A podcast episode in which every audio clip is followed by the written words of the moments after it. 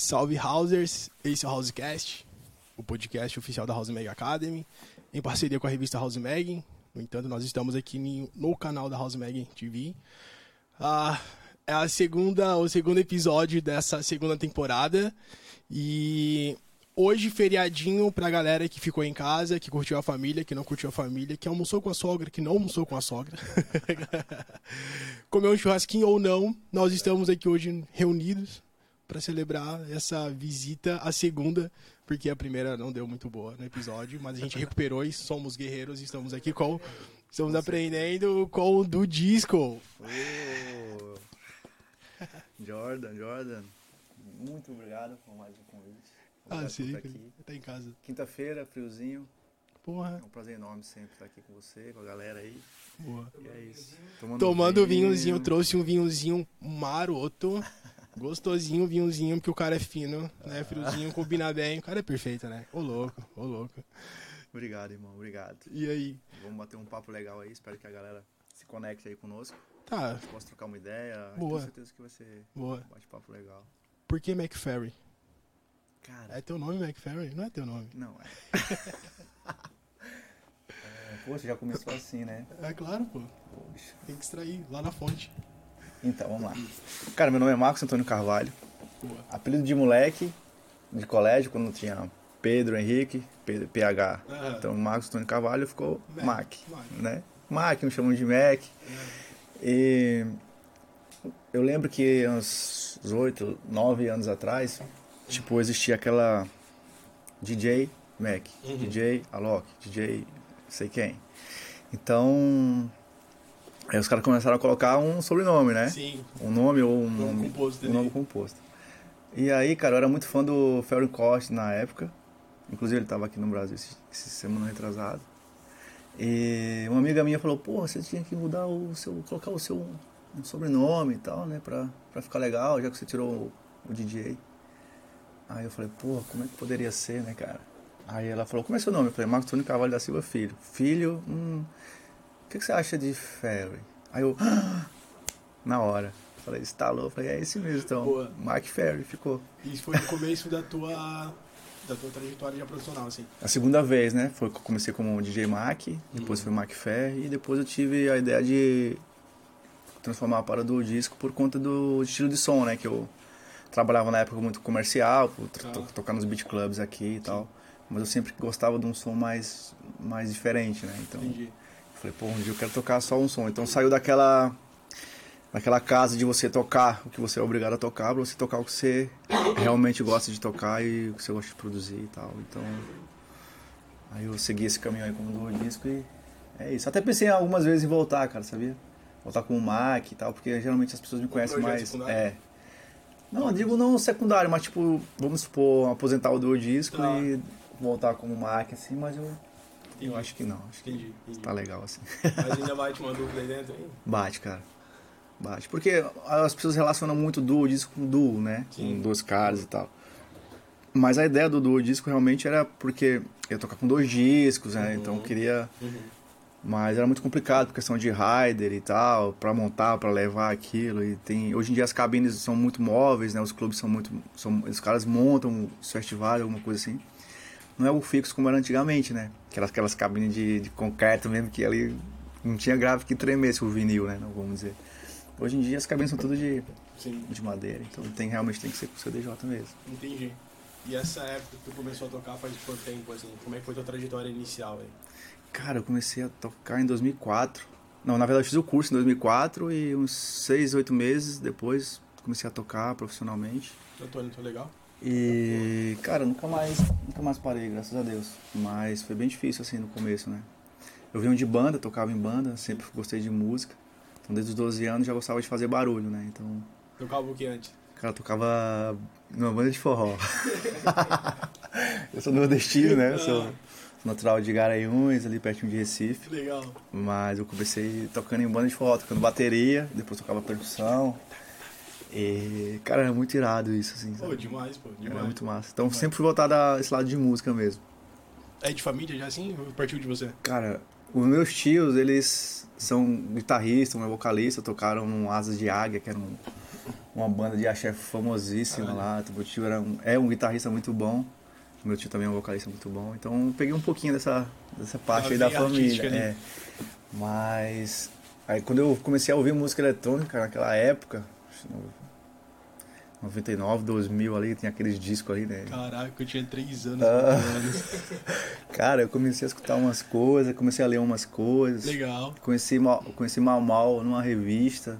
Uhum. Que foi o cara que realmente eu, vi, eu me espelhei dele assim na época, uhum. né? Inclusive ele tocou aqui semana passada. Vários, vários. Sim, ali na Bridge. Na, na Bridge, Bridge, né? É, a antiga Olho da, Olho da Ponte. Né? Salve pra raça ali, é um trabalho lindo. Cara, aí eu... Tu chegou aí? Não fui, eu toquei no Rio Grande do Sul. Ah, só.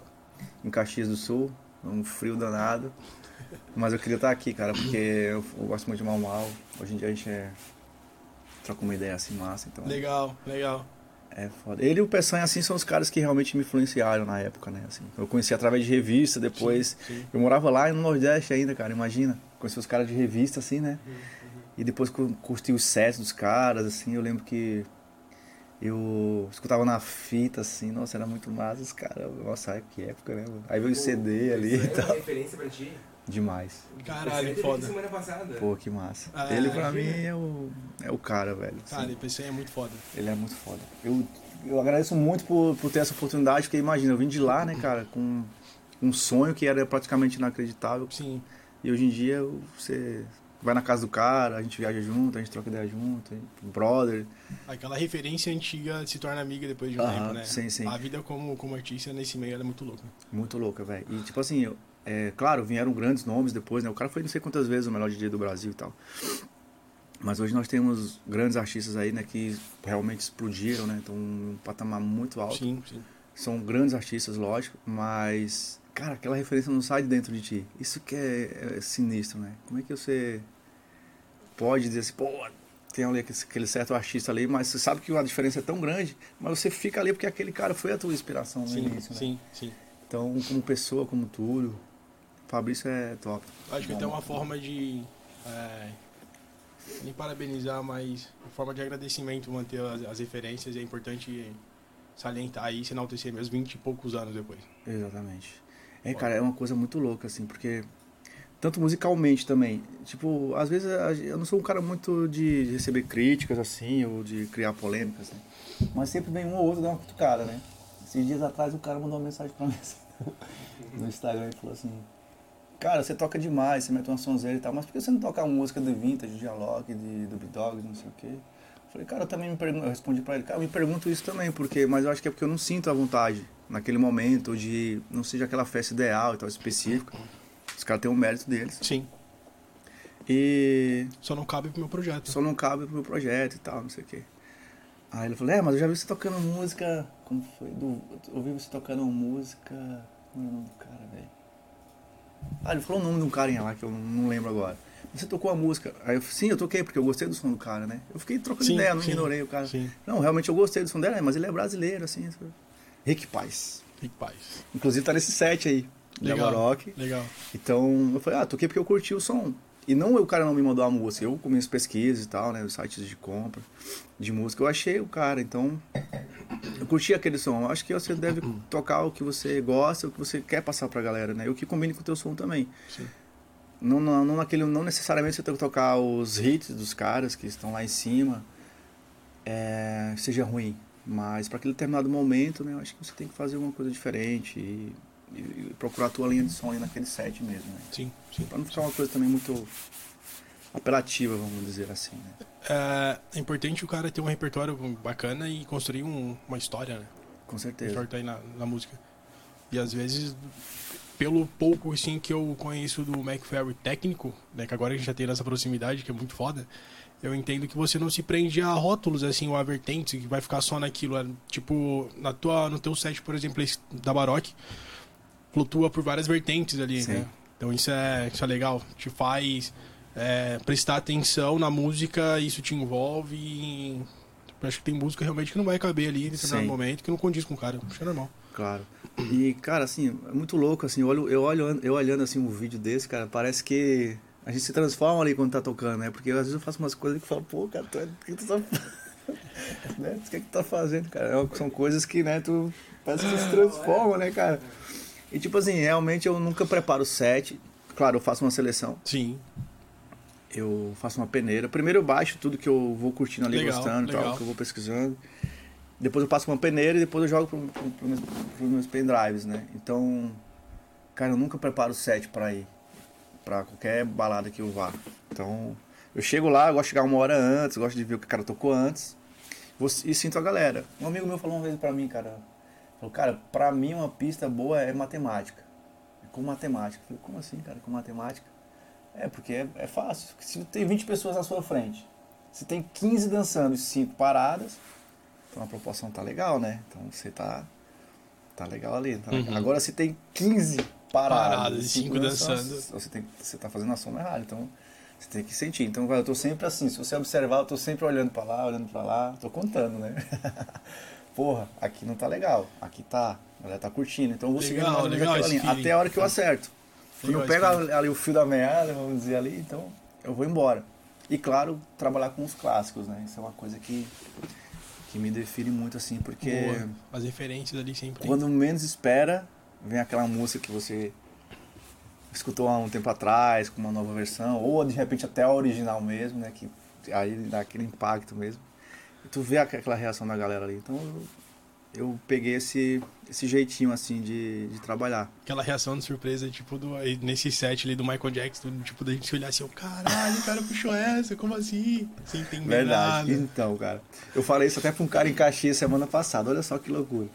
Eu tava tocando lá e, tipo, tinha uma galera bem nova, assim. Eu senti que aquela galera, a galera mais da sonzeira mesmo, né? Porque eu comecei com um som mais, mais grooveado e tal, mais um tech house, assim. E... e eu senti que aquele cara era um cara mais velho, um carecão, assim, de óculos, tipo, bem serão, assim, sabe? E ele ficava me olhando, cara. Mas ele ficava meio balançando assim, sabe? Eu falei, cara, esse cara tá querendo alguma coisa. Te juro, irmão. Eu falei, cara, tem que fazer esse cara dançar. Porque eu olho pra aquele cara ali, eu- como já aconteceu outras vezes, Virou ponto de assim, referência, tá ligado? Pô, sério, eu já vi o cara ficar assim, na frente, olhando pra mim. Assim. Outros assim. Na frente da. Da cabine Na ali. da cabine, assim, né? Esperando, porque é o cara que quer, É, tem claro, testar. ali, claro, sabe? claro. Ah, então tá bom, bebê. Daqui a pouco a gente conversa. Depois tu vê o cara todo. E aí eu lancei esse remix aí do, do Billy Jeans aí. Cara, o cara foi lá, falou, meu irmão, não acredito que tu meteu essa sonzeira aí. Te juro. Falou, eu tava esperando você meter um som desse. Aí eu fui na, na mesma linha ali, né? Depois, aí soltava um pra galera, soltava Sim, pra ele. sim, então, sim. no final o cara foi lá, pediu pra tirar foto. O cara, acho que ele tinha uns 50 anos, esse cara. E o dono da balada falou pra mim, mano, esse cara é muito difícil ele vir aqui. Só em determinados artistas e tal, porque ele sempre nessa vibe. Sim. E ele veio aqui, te agradece- me agradeceu pra caramba, discutiu o teu som, quer tirar uma foto contigo. Eu falei, pô, na hora, velho. Aí eu falei pra ele depois, né? Eu falei, eu sabia que você tava querendo alguma coisa. Ele falou, pô, foi demais, obrigado. Aí foi. Ali pra mim, velho, Já vale, já vale, já é vale. porra demais, gratificante. Pô, É imagina, gratificante. imagina, imagina. Cara, antes da gente continuar na real esse, essa trocação de ideias, esse bate-papo, é, nós estamos em um dos estúdios da House Mega Academy. Então, pra galera que não mora em Floripa, tem um, um, um pacote, uma modalidade chamada imersão. Então, a galera que mora em outros estados, que querem absorver essa cultura da música eletrônica e viver tudo isso, eu senti pulsando no peito aqui, ó, o bass. a paixão compartilhada por todos nós. Existe, existe essa modalidade de imersão que a galera pode ficar até um mês aqui na escola absorvendo toda essa cultura. Então a Rose Mega Academy ela é essa facilitadora Sim. e encurtadora de caminhos para o cara chegar no sonho. Com certeza. Eu super indico, né? Não só por estar aqui com o estúdio, ou com produção, ou com tudo, mas pelas pessoas que estão envolvidas, né, cara? Realmente, você, a El, a Jennifer, o Jorge, realmente acolhe, né? As pessoas. Então, cara, que- porque, olha que loucura, velho. Eu não tive essa oportunidade de ter um lugar desse na época que eu queria. Procurei, imagina um cara do Nordeste, Sim. lá do interior, né? Querer vir pro sul. Olha que loucura. Minha mãe falava, meu filho, você tá. Você acha que eu te levar pro psicólogo, cara? O que, que você quer fazer? Eu falei, mano, eu quero ser DJ, quero, quero fazer. E hoje em dia tem isso, né? Não tinha antigamente. Ó, pô, se soubesse, ah, vou pra House Mag, com Sim. certeza, referência, eventos, tudo, grandes artistas que já trabalham aqui. Então hoje em dia, pra galera que quer começar, cara, acho que é Facilita, um, né? é um é um passo muito importante, porque você ficar 30 dias aqui estudando, aprendendo tudo, não só música, mas tipo como ser um artista, né? Como você se preparar naquele momento, porque não é só música, cara. É só o fio da merda, né? A Isso aí música é só, uma parte, é só uma parte do negócio. Você tem que ter carisma, você tem, tem, tem que ser um cara humilde, simpático, Profissional. profissional, carismático. Boa, é, boa. Cara, é um, é um leque, né? De, de coisas que você tem que aprender, tem que ter presença de palco ali. Tem que saber lidar com o psicológico também. Sim. Então são coisas que é igual na luta. Você, você treina, mas quando você chega no tatame é outra coisa. É outra coisa. Você estuda, pratica, produz em casa, chega no palco, você tá ali baixado, que você sobe assim, você vê 15 mil pessoas na sua frente, aí também. Dá um, dá um nervoso ali. Ah, é legal eu, já, eu já passei por isso e até hoje eu passo, cara. Qual Com, foi a pior? A Ah. pior que mais... Ah, aquela que mais te- a que me deu diarreia mesmo, foi, na É. verdade, foi a Green Valley, cara. eu fui daqui até lá, eu fui com uma van com um monte de brother. Passei e fiquei apertado. E foi a mesma reação, assim. Fiquei no camarim, não tinha visto o pau, a, a pista ainda, do Uhum. palco, nada. Só na hora que deu mesmo que eu fui, que eu tava baixinho assim, eu falei, meu Deus. Aí É. baixei de novo, eu falei, mano, no banheiro. De novo. Nervoso, nervoso. Imagina, primeira, um sonho que tava se realizando de um cara que. Faz quanto tempo isso? tinha caído. Acho que foi no verão de 2017. Caralho. Então, cara, voltando ali a, a da escola, né? Então a gente não. Então, pra mim, chegar onde eu cheguei, né? Foi muita dificuldade, né? Então hoje em dia existe aqui a escola pra facilitar, né? E descobrir novos talentos, porque aqui no Brasil a gente realmente tem muitos, muitos É um talentos. celeiro de, de pessoas boas, né? Cara, em todos os segmentos, na real, da música. Tem muito moleque bom aí vindo, produz pra caramba, e às vezes não tem aquela oportunidade, né? Então, Sim. acho que o mercado é meio fechado para isso. Poderia ser melhor, e a- nada como uma escola como essa para acolher esses, esses alunos, os caras que querem viver disso. Porque também tem outros segmentos, né? O cara que se destaca, aqui Sim, a, sim, sim. tem toda a parte de management também, né? Total, tem total. Tem, revista, tem, tem, o, clube. o backstage ali como, como um todo que faz também a cena girar, que também é importante tanto. E existem várias outras áreas que demandam muitos profissionais também. E mas a House Academy ela, ela é diferenciada. Com ela tem uma essência, tem, tem, um, tem um, um amor aqui envolvido que ela é, que é percebido, é legal isso. Verdade, cara. é. Legal fazer parte disso. Muito bom. Eu também, eu fico felizão em vir aqui. Fico felizão em tocar nos eventos da House Mega aí, tá sempre com vocês, Boa, aí, dando boa. aquelas risadas, né? Nem sempre é só música ou festa, mas sempre rola uma, uns Claro. bastidores, uma amizade legal, né? A gente troca ideia sobre tudo. Então é muito bom, cara, estar aqui. Lembra qual foi o primeiro evento? Cara, meu primeiro evento foi um fiasco. eu lembro, eu lembro. Acho que o cara nunca esquece, né? Tanto se for bom quanto for ruim. Cara, eu lembro que eu fiz o curso aqui, né? Acho que como que era o nome? Na DJ Som, isso em 2004.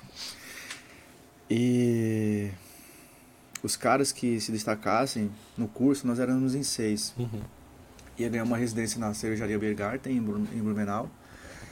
E ia tocar aqui numa festa na Praia Mole. Tipo, era no bar do Deca, né? Um, Tá. um bar de LS ali. Irado pra caralho, que tchau de pra sonzeira. Sonzeira total. E, velho, era a primeira vez que eu subi no palco. Então eu tava. Eu fui o cara que se, se- destacou nesse curso, nessa época. E aí eu ia tocar às três horas da tarde, né, cara? Cheguei lá. Mano, tinha muita gente nesse dia. E era bem pé na areia mesmo, assim, os caras montavam na época lá, né? Não tinha tanta frescura. Então tava em pleno verão, assim, lotado. Bombando. Jordan do céu, velho. Eu falei, caramba, o que, é que eu vou fazer? Eu era bem magrinho, cara, bem magrinho. Eu tinha um fundo da Sony que era desse tamanho, assim, parecia que era aqueles cara de avião. Meu irmão era muito atrapalhado naquela época. Aí, beleza, entrei lá no palco, tá soltei a primeira música, cara. No curso eu aprendi a tocar com o Federer é, aberto pra ir mixando lateralmente, né? Tá. Hoje em dia a gente usa a régua em cima e embaixo, né? Hoje eu toco assim, mas antigamente eu usava o fader lateral. Hoje eu toco só com as réguas. Só que nesse dia, cara, tava as duas réguas pra cima e aí eu mixava com o fader, certo? Só que uma ré... só que o fader tava travado pra um lado. E não saiu o som na frente. Eu escutava no fone, mas não saiu o som na frente. Meu irmão, eu lá todo animado, tocando e Só só, só eu com fone, bom, moço, fundo desse tamanho assim. Eu olhei pra galera, a galera, uh, vai assim e tal. Tirei o fone assim, velho, não tava saindo o som, irmão. E eu, os caras os cara me puxando assim, eu fiquei nervoso. O que tá acontecendo? Aí comecei a mexer, até hoje acontece, né? Qualquer erro que tu dá ali, tu vai logo no carro. Aham. Eu calo. Aí o cara chegou assim, tum, tum, tum, tum, tum. É, já voltou ali. Demorei uns 10 minutos pra me acertar ali. Caraca. Mas foi massa, foi massa. Foi a primeira festa que eu fiz, já comecei bem, né? Já levando vários. Certeza. Certeza. Pesado. Mas foi massa, cara, porque acho que a gente tem que passar por isso. É né? necessário, é necessário. necessário. Cara, hoje em dia, é, com as tecnologias que tem, de sync, de tudo, ajuda bastante, né? Mas os mais antigos sofreram, assim, com parte, essas partes aí de, de CD, de... Tu lembra qual foi teu primeiro equipamento, assim, quando tu tocou o primeiro? Aquele que você aprendeu ali, tipo, aquele... Foi Esse CD. foi um caso. Foi o DJM 700 e o Mix era 800. Caraca. Já era... Tava saindo ali do... do ah, teu- eu aprendi com do- aprendi com 100S, aí fui pro Uhum. 200, né? Uhum. Aí depois a gente foi pro 800 ali. O Legal. J800. Legal. Era massa. CDzinho, né?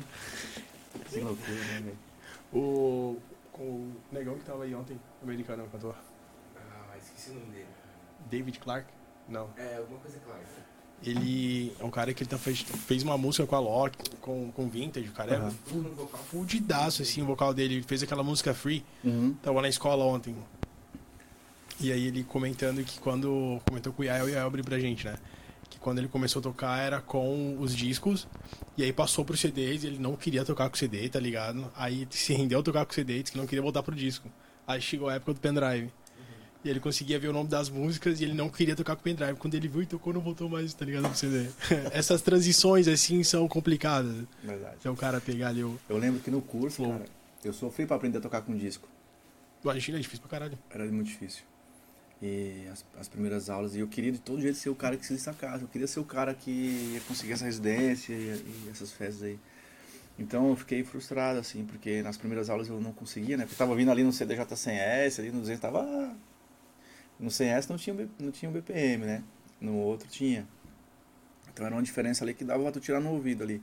Mas, cara, no disco é, muito, é muito, muita sensibilidade ali, né? Então, nas primeiras aulas que a gente começou a pegar o disco, eu sofri muito ali. Eu não conseguia encaixar a música a batida ali.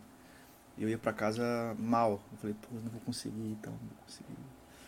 Aí respirava, não, você vai conseguir. Aí vem um lado positivo que vai te chamando, não, você tem que conseguir, você vai conseguir, você vai conseguir. Aí na, na outra aula que tive na outra semana, aí já consegui melhorar, já fui me aliviando. Aí já era, aí dominei perfeitamente. Foi bom. E era gostoso. É gostoso porque é outro tipo de som. Sim. Realmente tu trabalha, tu sente a, a música ali, né, cara? Então, Sim. Com o disco. Eu tenho amigos hoje, que até hoje tem minha idade, 40 anos, 40 e poucos, os caras não largam, velho, disco. Pode até não tocar, né, na balada e tal, mas chega final de semana, Os caras estão num disco ali que é escutando, apaixonante, né? é impressionante. É um amor mesmo que, pô, Cara, Uma sinceramente. pergunta diferente aqui que o Ozaf perguntou: por que é duo disco se tu é só um? Então, A pergunta é meio boba, mas. É, Não, não. pessoas perguntam. Então, Boa, porque na boa. verdade, do disco, quando, quando eu, eu queria lançar esse projeto, eu, eu iniciei com áudio tape, né? Uhum. Que eu trabalhava no confraria ali, e ele veio pra cá na época e tal. E ele falou, ah, cara, vamos formar um duo e tal, mas qual que é a ideia? Ele perguntou pra mim, falou, ah, dois, a gente tocar com discos e tal, e realmente a gente fez umas apresentações com discos. Mas imagina, a gente, cara, o nosso rider era uma fortuna, era mais, 10 vezes mais caro que o caixa. Porque Paga o Rider, não paga. o rider, não, tá de boa. O que, que é Rider? Rider é o que você precisa você trabalhar. É o setup É o ali. setup ali, né? Você passa o rider pro contratante e o cara olhava assim, meu Deus, quatro, di quatro vinil, dois mixer, porque essa era, essa era a nossa ideia. Era ser um Steve Angelo com oito CDJ, mas tipo, dois caras com quatro partes de MK, né? Acho que a gente nunca conseguiu tocar com isso aí, porque ninguém tinha quatro MK pra tocar. Uma vez a gente tocou no Confraria com dois, dois, duas MKs, dois CDJs e dois mixers. Sim, Tipo, o Lives da Loop, o Peção e Leozinho ali, o sim, sim. Pacific, eles tocavam com dois setups diferentes. Então era gigante também. Né? Eram dois setups, era um setup pro Fabrício e um setup pro Leozinho. Ou seja, era quatro CDJs, né? Tem mais uma reserva de cada lado. Eram seis CDJs e dois mixers, cara. Então era gigante. Isso tudo tem que ser antes de começar a festa, né? Se for mudar no meio ali, vai parar. É, vai É, é, é Tem que ser bem uma- prévio, sim. É, é capaz de dar um- uma coisa muito estranha ali. e não arrumar na hora. Isso do Então, por isso do disco. Mas a ideia era, tocar com dois. Essa era a ideia, a ideia era dois discos, né? Então, mas muita, muita gente ainda pensa que, pô, mas por que duo? Tem gente que me chama de duo. Ei, duo. Tudo certo. Mas tá tudo certo. Tudo cara. certo. A gente se ajeita aí. Mas é porque era gostoso mesmo tocar com disco. Então, eu queria criar uma coisa diferente, né? Sim. Então aí o Hugo teve que voltar pra Goiânia. E aí eu pensei, falei, cara, será que eu vou continuar agora, sozinho, ou mudo, ou não? Falei, ah, os contratantes não se importaram, continuaram contratando, mesmo estando sozinho, e Esse continua, sabe? é, fui sozinho. Aí teve uma transição, aí fiquei um pouco sozinho, aí depois teve uma transição com o Alfano, que era o Fernandinho, né? Uhum. A gente fez um também um trabalho juntos. O Fernandinho é um cara muito gente boa, também tá no Maranhão hoje, com o projeto dele Alfano, tá tocando bastante. Legal. Então a gente fez umas, umas faixas legais, a gente tocou bastante também. Mas é complicado você ter um projeto assim. Principalmente quando o cara tem família fora. É, envolve muito o pessoal, né, cara? Então, às vezes não tá legal um dia, às vezes o outro não tá. É complicado ter projeto. Por isso que é muito difícil. Tipo, vários, você vê vários se com o tempo eles se desmancham, assim. né? Porque não é fácil ter. Cara, eu tava trocando ideia hoje com a minha senhora e dizendo que. A gente entrou nesse assunto aí. O, o meio da música ele te exige muito, né? A, a- o- não só da, na música em si, mas esse meio artístico em si.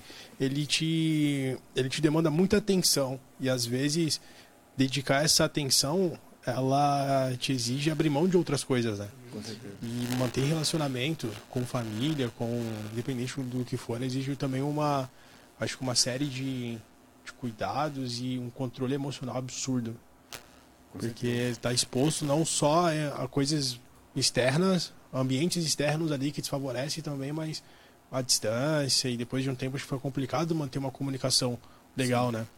É difícil, cara, porque é uma convivência que você passa a semana inteira trabalhando, estúdio, produzindo, procurando fazer reuniões com contratantes ou com agência e tal. E final de semana você tá com o cara também. Você vai pro hotel, fica com o cara. Então é melhor Uhum. você largar sua mulher de vez e ficar com o cara. Né? É o que a maioria ba- das mulheres fazem. né? Basicamente. Então, é complicado, cara.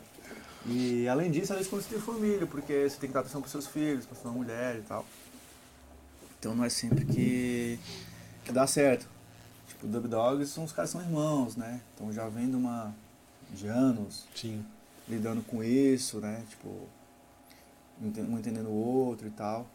É, mas quando são duas pessoas diferentes que você inicia um projeto é complicado, né? Porque cada dia é um dia diferente, cada personalidade Sim, vai se, vai se sim. mostrando a cada dia.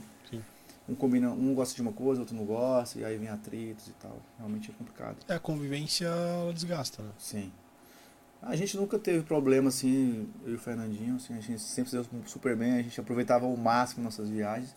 Mas nossa questão mesmo foi de familiares mesmo, né? Porque ele veio pra cá sozinho também, era do Maranhão, é do Maranhão, veio pra cá sozinho, então, né, com aquele sonho de música e tal. Ah, mas ele sofria muito pela filha dele, pela mãe dele e tal.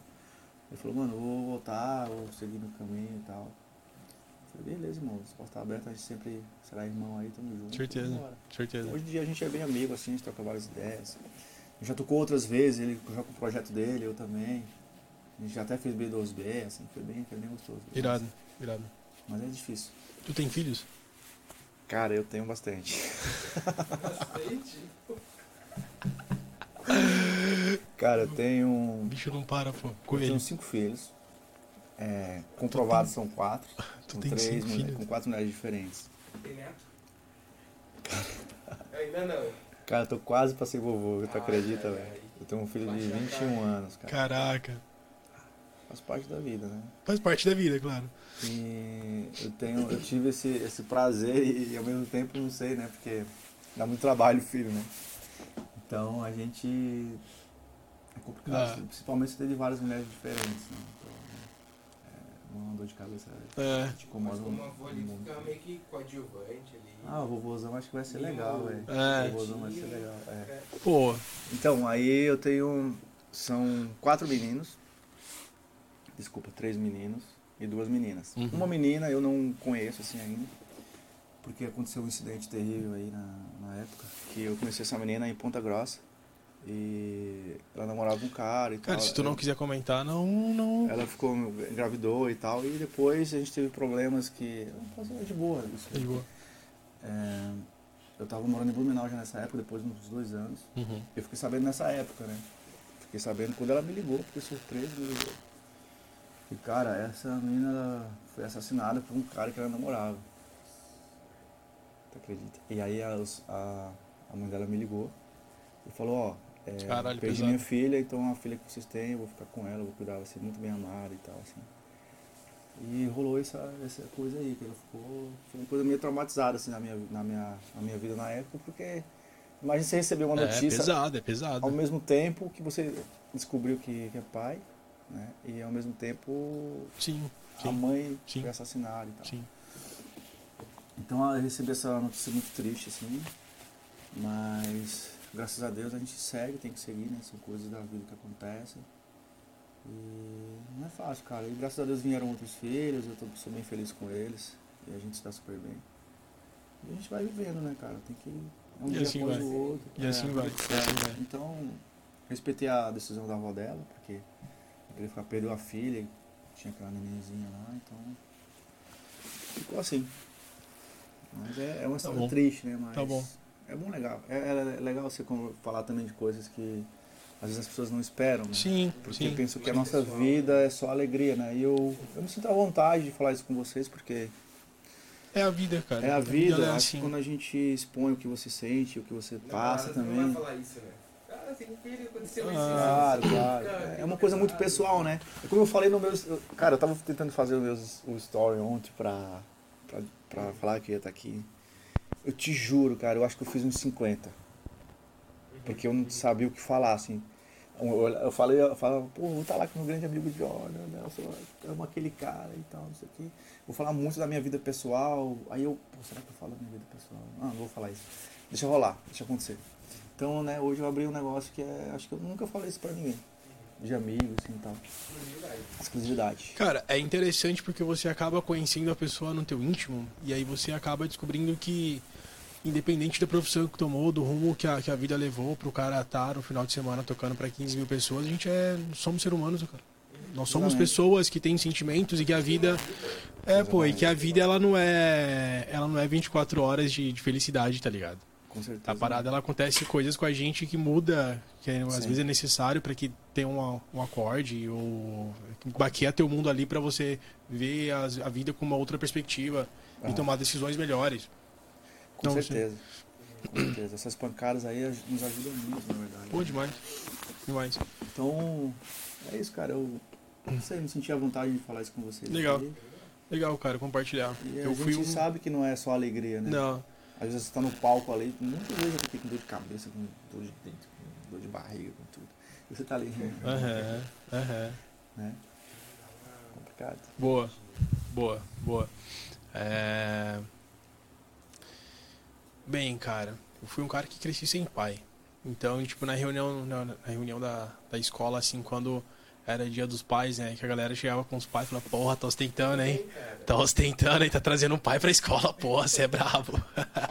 Olha que legal como que é a coisa. Tá Você- abre uma parte do, do, né, do seu íntimo, né? Da sua, É. pessoal, e aí você já sente também à vontade. Total, Ah, total, total, fica, fica total. legal pra você ver. Uma coisa leva a outra. Né? Hoje eu tenho a minha pequena e eu não vejo a vida sem ela, cara.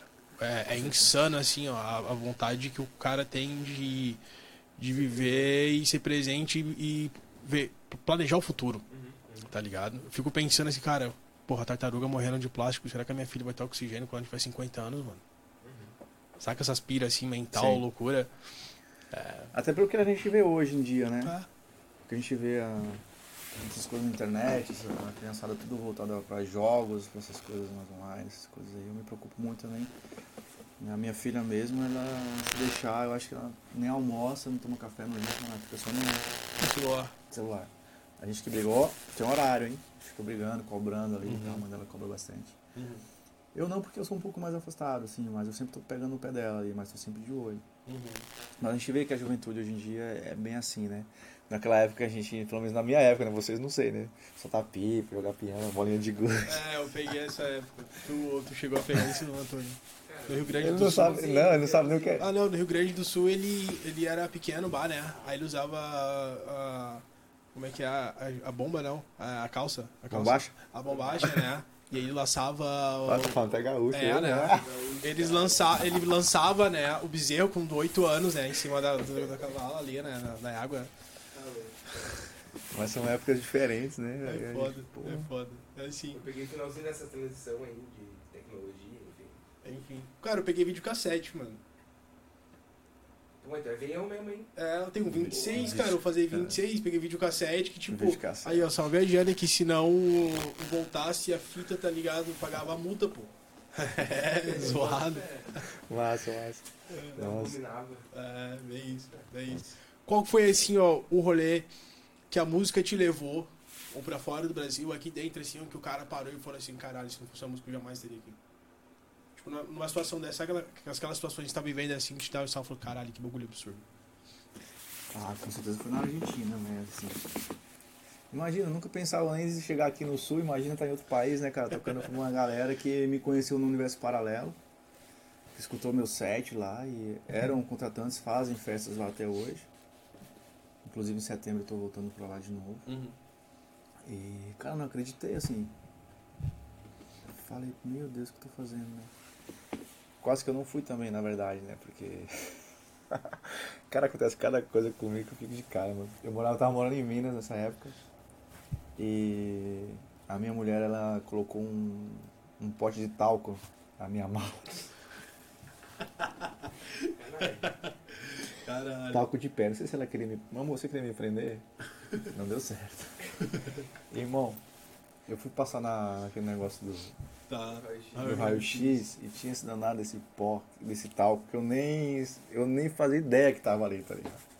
Não sabia. E aí, tu, tu, tu, tu, apitou. Cara, consegue, consegue E aí apitou aquele negócio deles lá, né? Ô, por favor, pra você, você pode abrir sua mala pra gente dar uma olhada e tal. Claro, fica à vontade, o cara abriu a mala lá e tal, aí olhou assim o talco. Nossa, assim, abriu, cheirou. Tem cocaína aqui.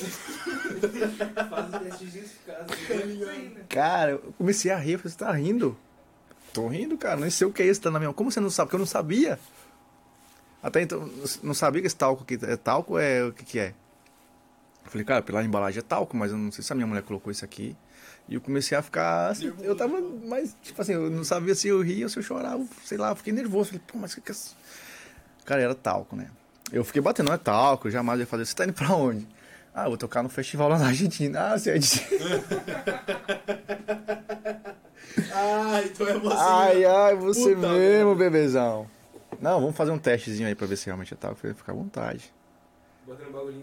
E aí colocaram o negócio lá e eu fiquei, falei, meu Deus, será que é talco mesmo? Aí alguém colocou alguma parada aí pra me ferrar.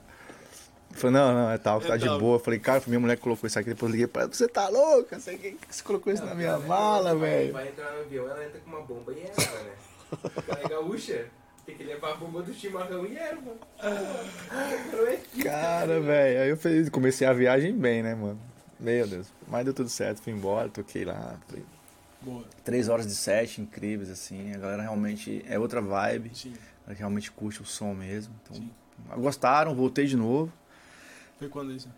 Isso foi em 2019 e depois eu voltei em 2020. Legal.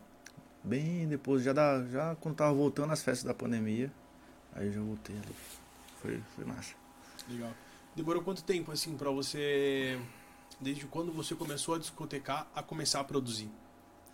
Cara, já, por Essa incrível que pareça, eu comecei a produzir no começo. Logo quando eu terminei o, cur, o curso de, de, de DJ, eu já fui logo pra produção. Só que naquela época era, eu não tinha muitas condições financeiras, assim. Eu trabalhava de pintor e tal, então não tinha, não tinha como me manter junto com a minha família aqui e comprar equipamentos, né? Que são caríssimos. Então eu consegui fazer o curso. Fiz... Não lembro o nome da escola, cara. Mas era com o Júnior, que é um cara fantástico de, de, de música. Ele é músico, ele é técnico em áudio, ele é um cara muito bom aqui. E eu, tudo que eu tinha era tudo na máquina da escola, né, na época. Então não, não, não conseguia praticar, não conseguia fazer meus projetos e tal. Então eu comecei trabalhando, tocando, tocando, tocando. Então eu fui tocando muito, muito, muito, muito e, fui, e deixei a produção totalmente de lado. E aí 2009, 2010, aí eu tava melhor, já tinha condições financeiras para comprar um notebook. Aí comecei a comprar, montar meu estúdio e tal. E aí eu voltei a produzir, mas esqueci muita coisa. A, pra te ver, cara, o Ableton, o Ableton que, que era na época, era um. O primeiro Ableton que tinha, Eu tô um. Caralho. pra te ver quando eu fiz a, a, o É curso. porque hoje tá na versão 11? 11. Hoje eu tenho um 11. Então pra te ver, né? Faz tempo, então. Então mudou muito, né? Sim. Durante esses Evoluiu sete muito, anos cara. aí que ficou, de 2001 a 2000, e- a 2008. Então, pô, demorou bastante. E aí eu tive que praticamente refazer tudo. né? Mas hoje em dia eu tenho uma facilidade, assim. Não tenho muito tempo também para produzir, que eu tenho outros negócios, outras coisas, viagem, família, etc. Mas sempre, duas, três vezes por semana eu me tranco no estúdio ali e fico... E como é que é esse processo pro criativo, assim? Tu, tu se cobra pra ter essa, esse tempo dedicado à produção? Ou, tipo, a inspiração, ela vem e aí o cara produz? É, É. daquele que acorda 4 da manhã pra botar o, a, a ideia ali no, no PC?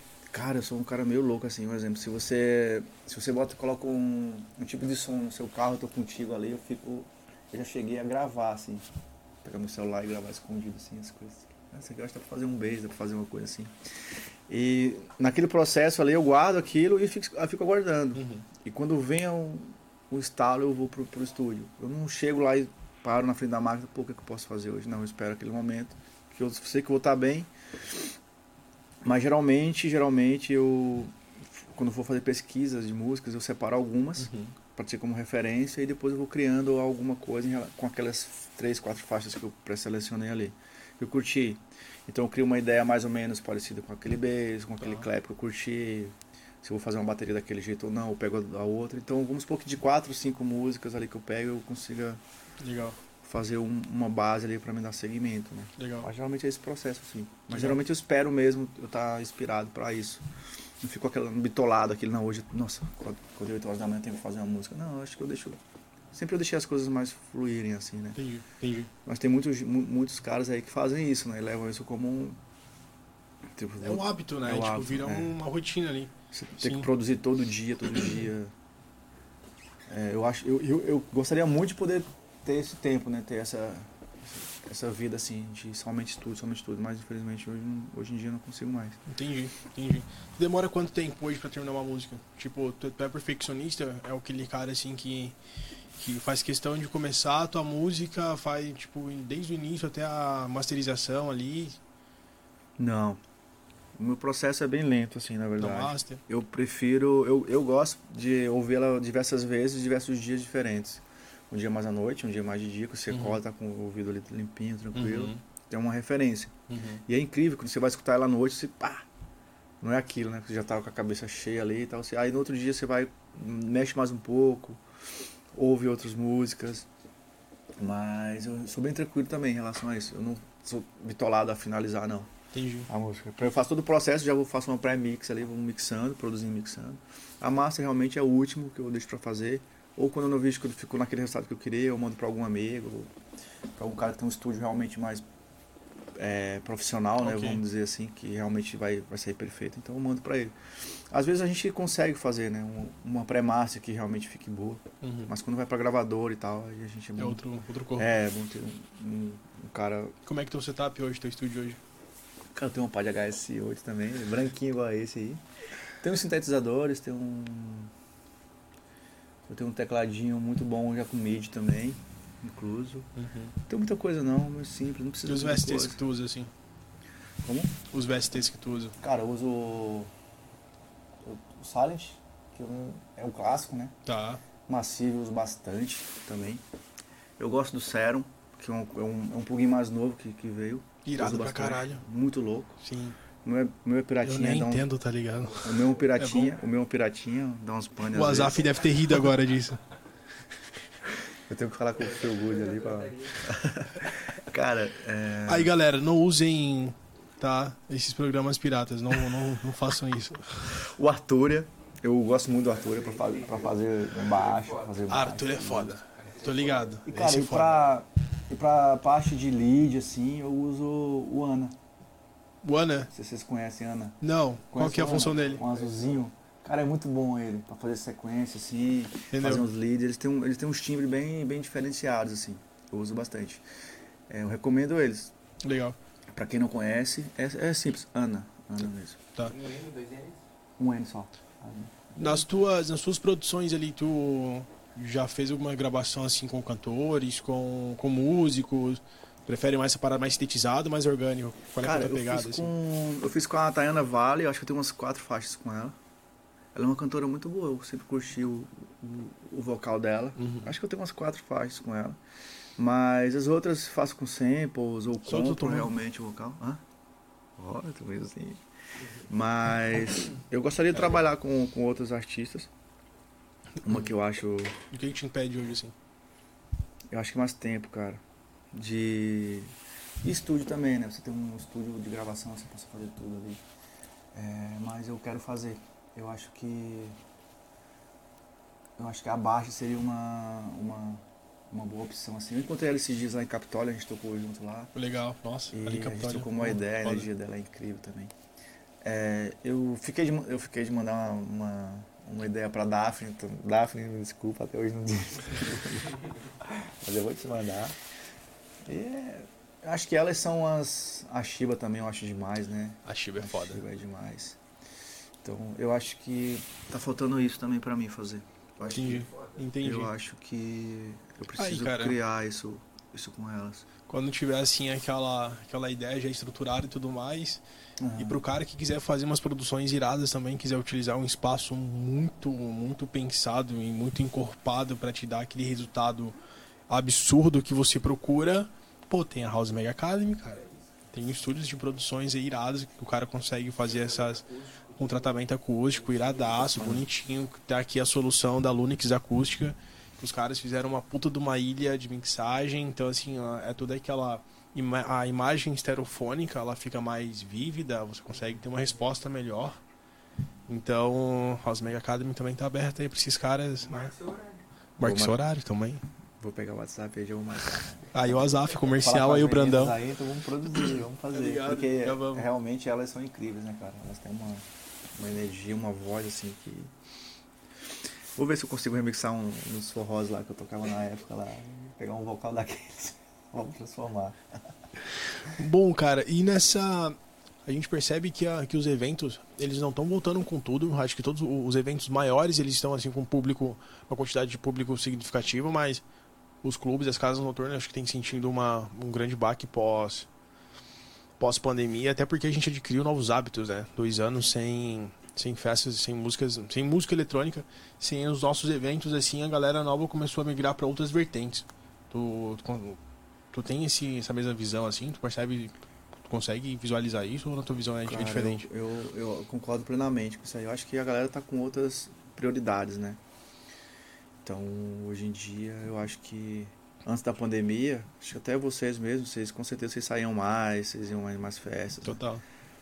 Então, hoje em dia, por mais que a gente curta festa, eu acho que a gente tem outras prioridades e. E questão financeira também, né? Acho que a galera tá, tá mais mão fechada, acho que, deu, acho que deu mais valor, assim, pro dinheiro, né? Até porque a inflação tá absurda, né? Sim, cara, você vai, na, você vai nas festas hoje em dia, você não consegue um, dois dias de festa, geralmente, é o que a galera fala, né? Pô, é um absurdo, você gasta tanto, pô, podia. Sobe menos o evento só. É Exatamente. absurdo, cara. É complicado, então isso torna difícil para quem faz os eventos também, porque os caras não têm aquele retorno, então os Uhum. caras começam a diminuir. Em vez de fazer quatro festas no mês, os caras Sim, fazem uma, duas. sim. Então é ruim para todo mundo, na verdade, né?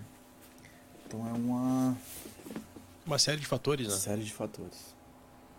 É meio complicado. É. E a galera escolhe muito, assim, hoje em dia, né, pra ir nas festas. Ah, pô, sua track boa, assim, ah, então galera, pô, não vou sair esses três finais de semana pra ir pra aquela festa específica. E aí os outros produtores, os outros donos de casa noturna, os caras ficam, Sim. como é que eu vou fazer? Então realmente foi, tá complicado, cara. A Encontra- gente tem um clube lá em Minas também, né, a Tal Vale, que eu, fazia parte. Então, um- por ser um clube muito grande, né, para 5 mil pessoas, e tem áreas Uhum. gigantesca lá tá para fazer outros os eventos lá eles sentiram muito né tanto que eu voltei para cá e a gente conversa muito assim e fizeram vários eventos lá e ainda não conseguiu realmente emplacar um que realmente deu, deu sucesso. assim.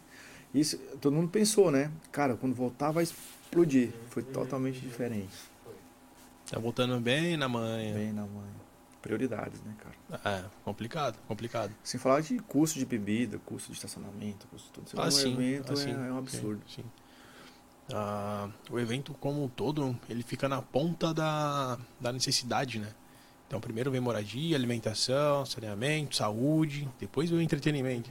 Então, a gente aca- acabou sendo afetado, assim, no setor como um todo, de uma maneira muito brutal e muito absurda. E não teve nenhum respaldo, né?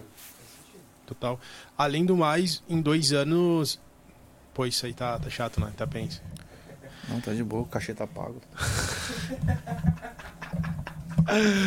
Pô, eu que ganhei o cachezinho aqui, ó. Vinhozinho maroto, maroto. É legal que é ao vivo, porque daí.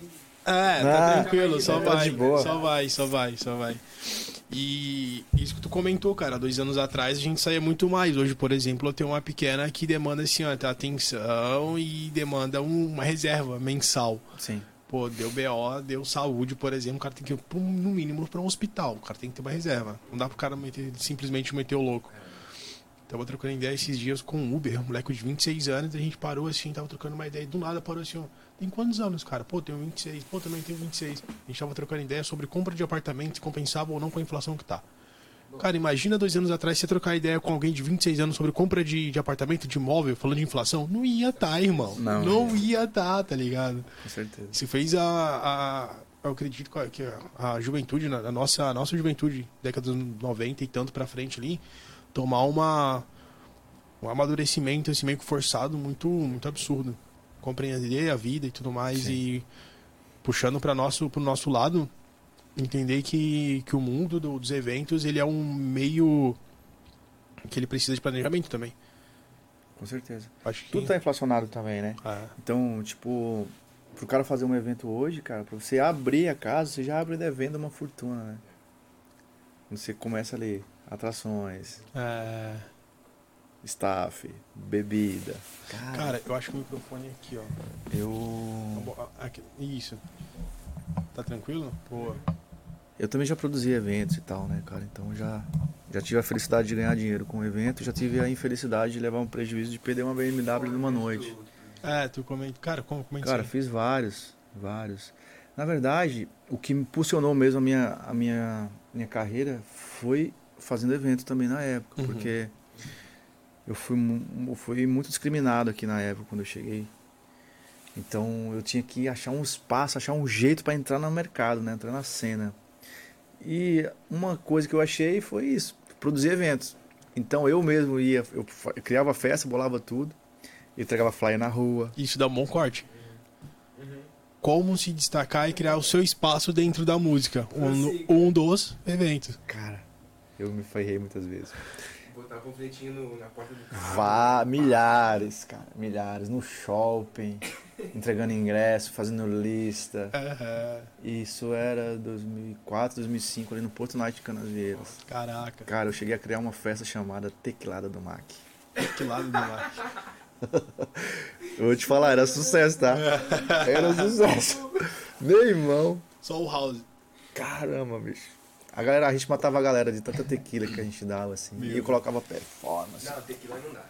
Tequila não dá. Cara, Uma tequilada é matadeira. na festa. E bombava, velho. Bombava. Eu cheguei a fazer em vários lugares.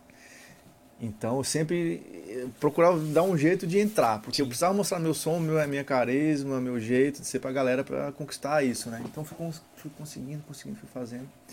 E a última festa que eu criei, que foi, uma, foi Neo Divino, na época do Divino, foi Se Beber Não Case. Quando lançaram o filme Se Não Case, eu criei essa Pegou festa. hype. Mano, era essa festa explodia, tá? Claro, pegou no hype, pô. Meu irmão. Eu pegava as cinco meninas mais bonitas da cidade, assim, mais influentes na época. E fazia uma transformação. Elas literalmente iam de noivas. Era o dia inteiro de produção. Te juro, elas iam de noiva mesmo, cara. O dia inteiro. Parecia que ia casar de verdade, assim. As meninas entravam na vibe, assim. E tem várias fotos no, no meus... Elas vestidas de noiva, assim, bem bonitas e tal. E os caras ficavam alucinados com aquilo ali, né? Se beber não casa. E elas entravam nos camarotes com bebida, champanhe, tudo que é lá daquela o Rico Fernandes ali também era partic- participava da, da, da festa comigo. E foi um sucesso, cara. Então eu, eu dava essas caras assim de. Sim, sim. Não digo de desespero, mas tipo. Não, são táticas. São táticas, Táticas. claro. Tudo é válido para um, pra um fim. É. Hoje em dia os caras me- meio que criticam assim, o cara que produz, o cara que é DJ e o cara que é vamos supor empresário, vamos dizer, né? Acho que isso é idiotice. Exatamente, eu Pensar concordo assim. também. Mas tipo assim, os caras falam, pô, ou você é artista, já me, já me falaram isso. Você tem que decidir na sua vida, ou você é artista, ou você é empresário, ou você é produtor de evento. Falei, pô, mano, eu sou o que eu quiser. Tá ligado? Não existe uma fórmula, cara, pra você dizer aí que pode ser. não. Tá, e o Pirate Snake que pode dizer to- totalmente o contrário. O cara produz aí uns eventos absurdos, é um puta de um DJ, é um puta de um produtor. É inacreditável.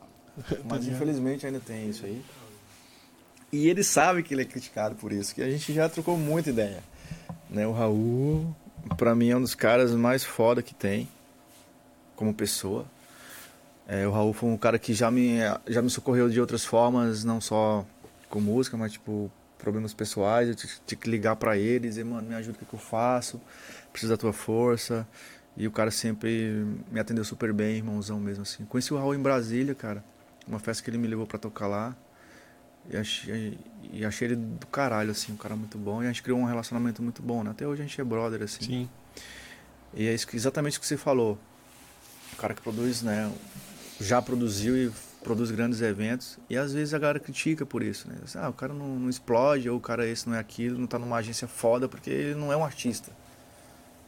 E eu te digo com toda certeza, velho, que ele é artista, muito mais artista que outros que não mereciam estar ali.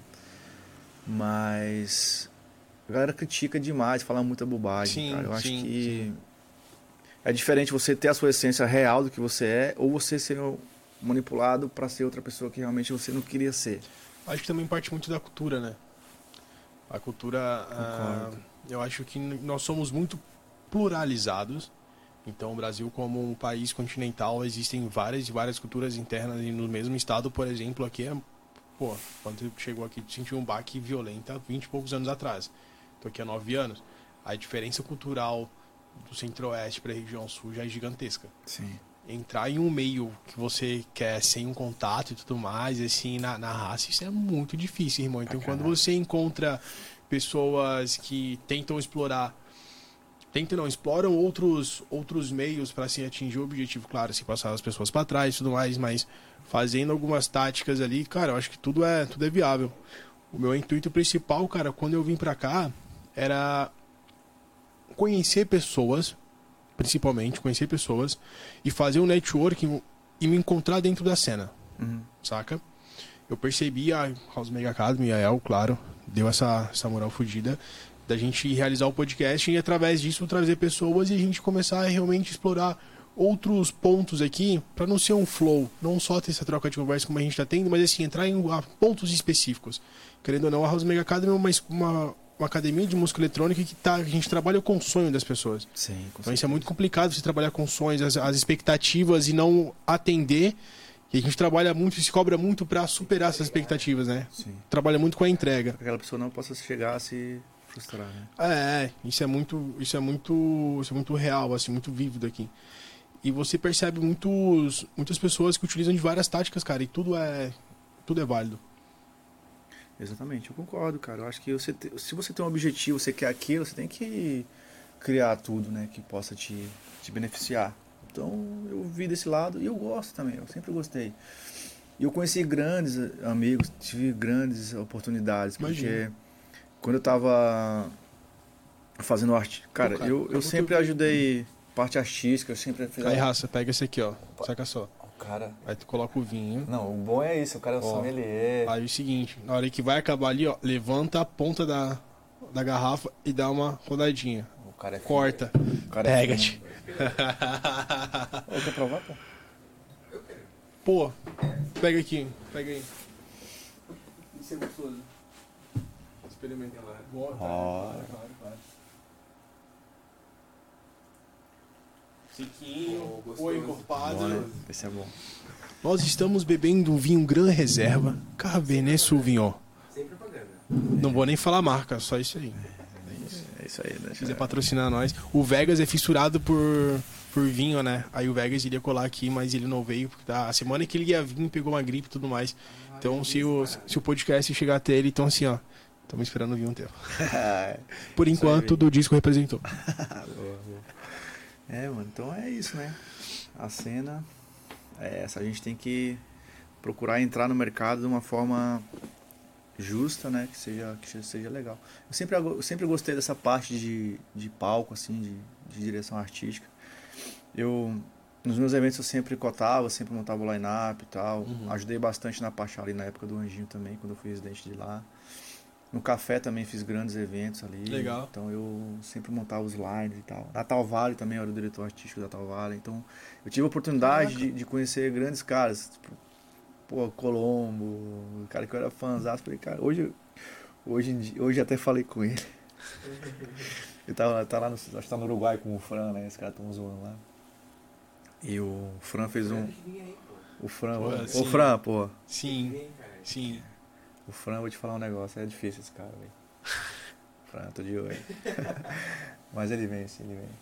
É, e aí ele, o Fran fez um, um stories do, com o Colombo, aquele boneco que tem aquele loião assim, né? Uhum. Gigantesco, feio. Aí eu mandei pra ele, caralho, mano, você não mudou nada, ficou feio igual, né? Aí ele, cara, esse, esse filtro é sinistro aí, é assustador, cara. Morro de medo desse filtro. Então, cara, quando eu iria imaginar que eu tô trocando ideia com um cara desse, né? Sim. Lolo Players também. Puta, mano. Então foi caras que eu conhecia assim. Dividindo palco, fazendo artístico. Então talvez se eu não tivesse feito isso, se eu não usasse isso de alguma forma para criar esse relacionamento com os caras, talvez eu não, nunca teria essas oportunidades, né? Perfeito, perfeito. Então o Fabrício também. Pô, o cara que eu era fãzão do cara. Quando eu comecei a fazer evento, eu falei, cara, eu vou levar. o- Quem que eu iria fazer? Sim. Fiz o Fabrício no Le Barbarão.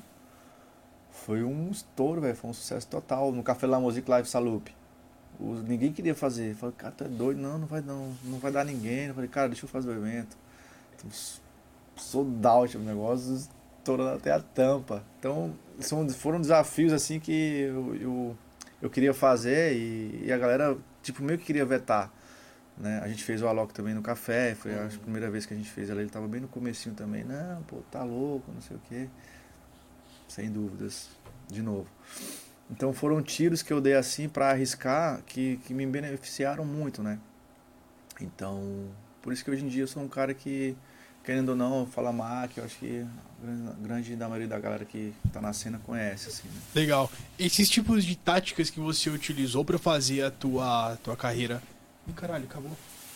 Pra fazer a tua carreira. É... Eu vou trocar ali. Eu vou pensando na pergunta, calma aí.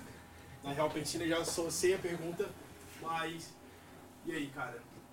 Vamos colocar. Tu tem outro set? Tem outro, tem vários sets. Né? Tem, tem um do P12 que é legal pra P12. caramba também. Pô, dois discos P12 é. Esse aí foi um set brabo também, esse aí. Esse aqui? É, esse eu tava doente pra caramba nesse dia, mas eu tomei umas vodkas e fiquei legal depois.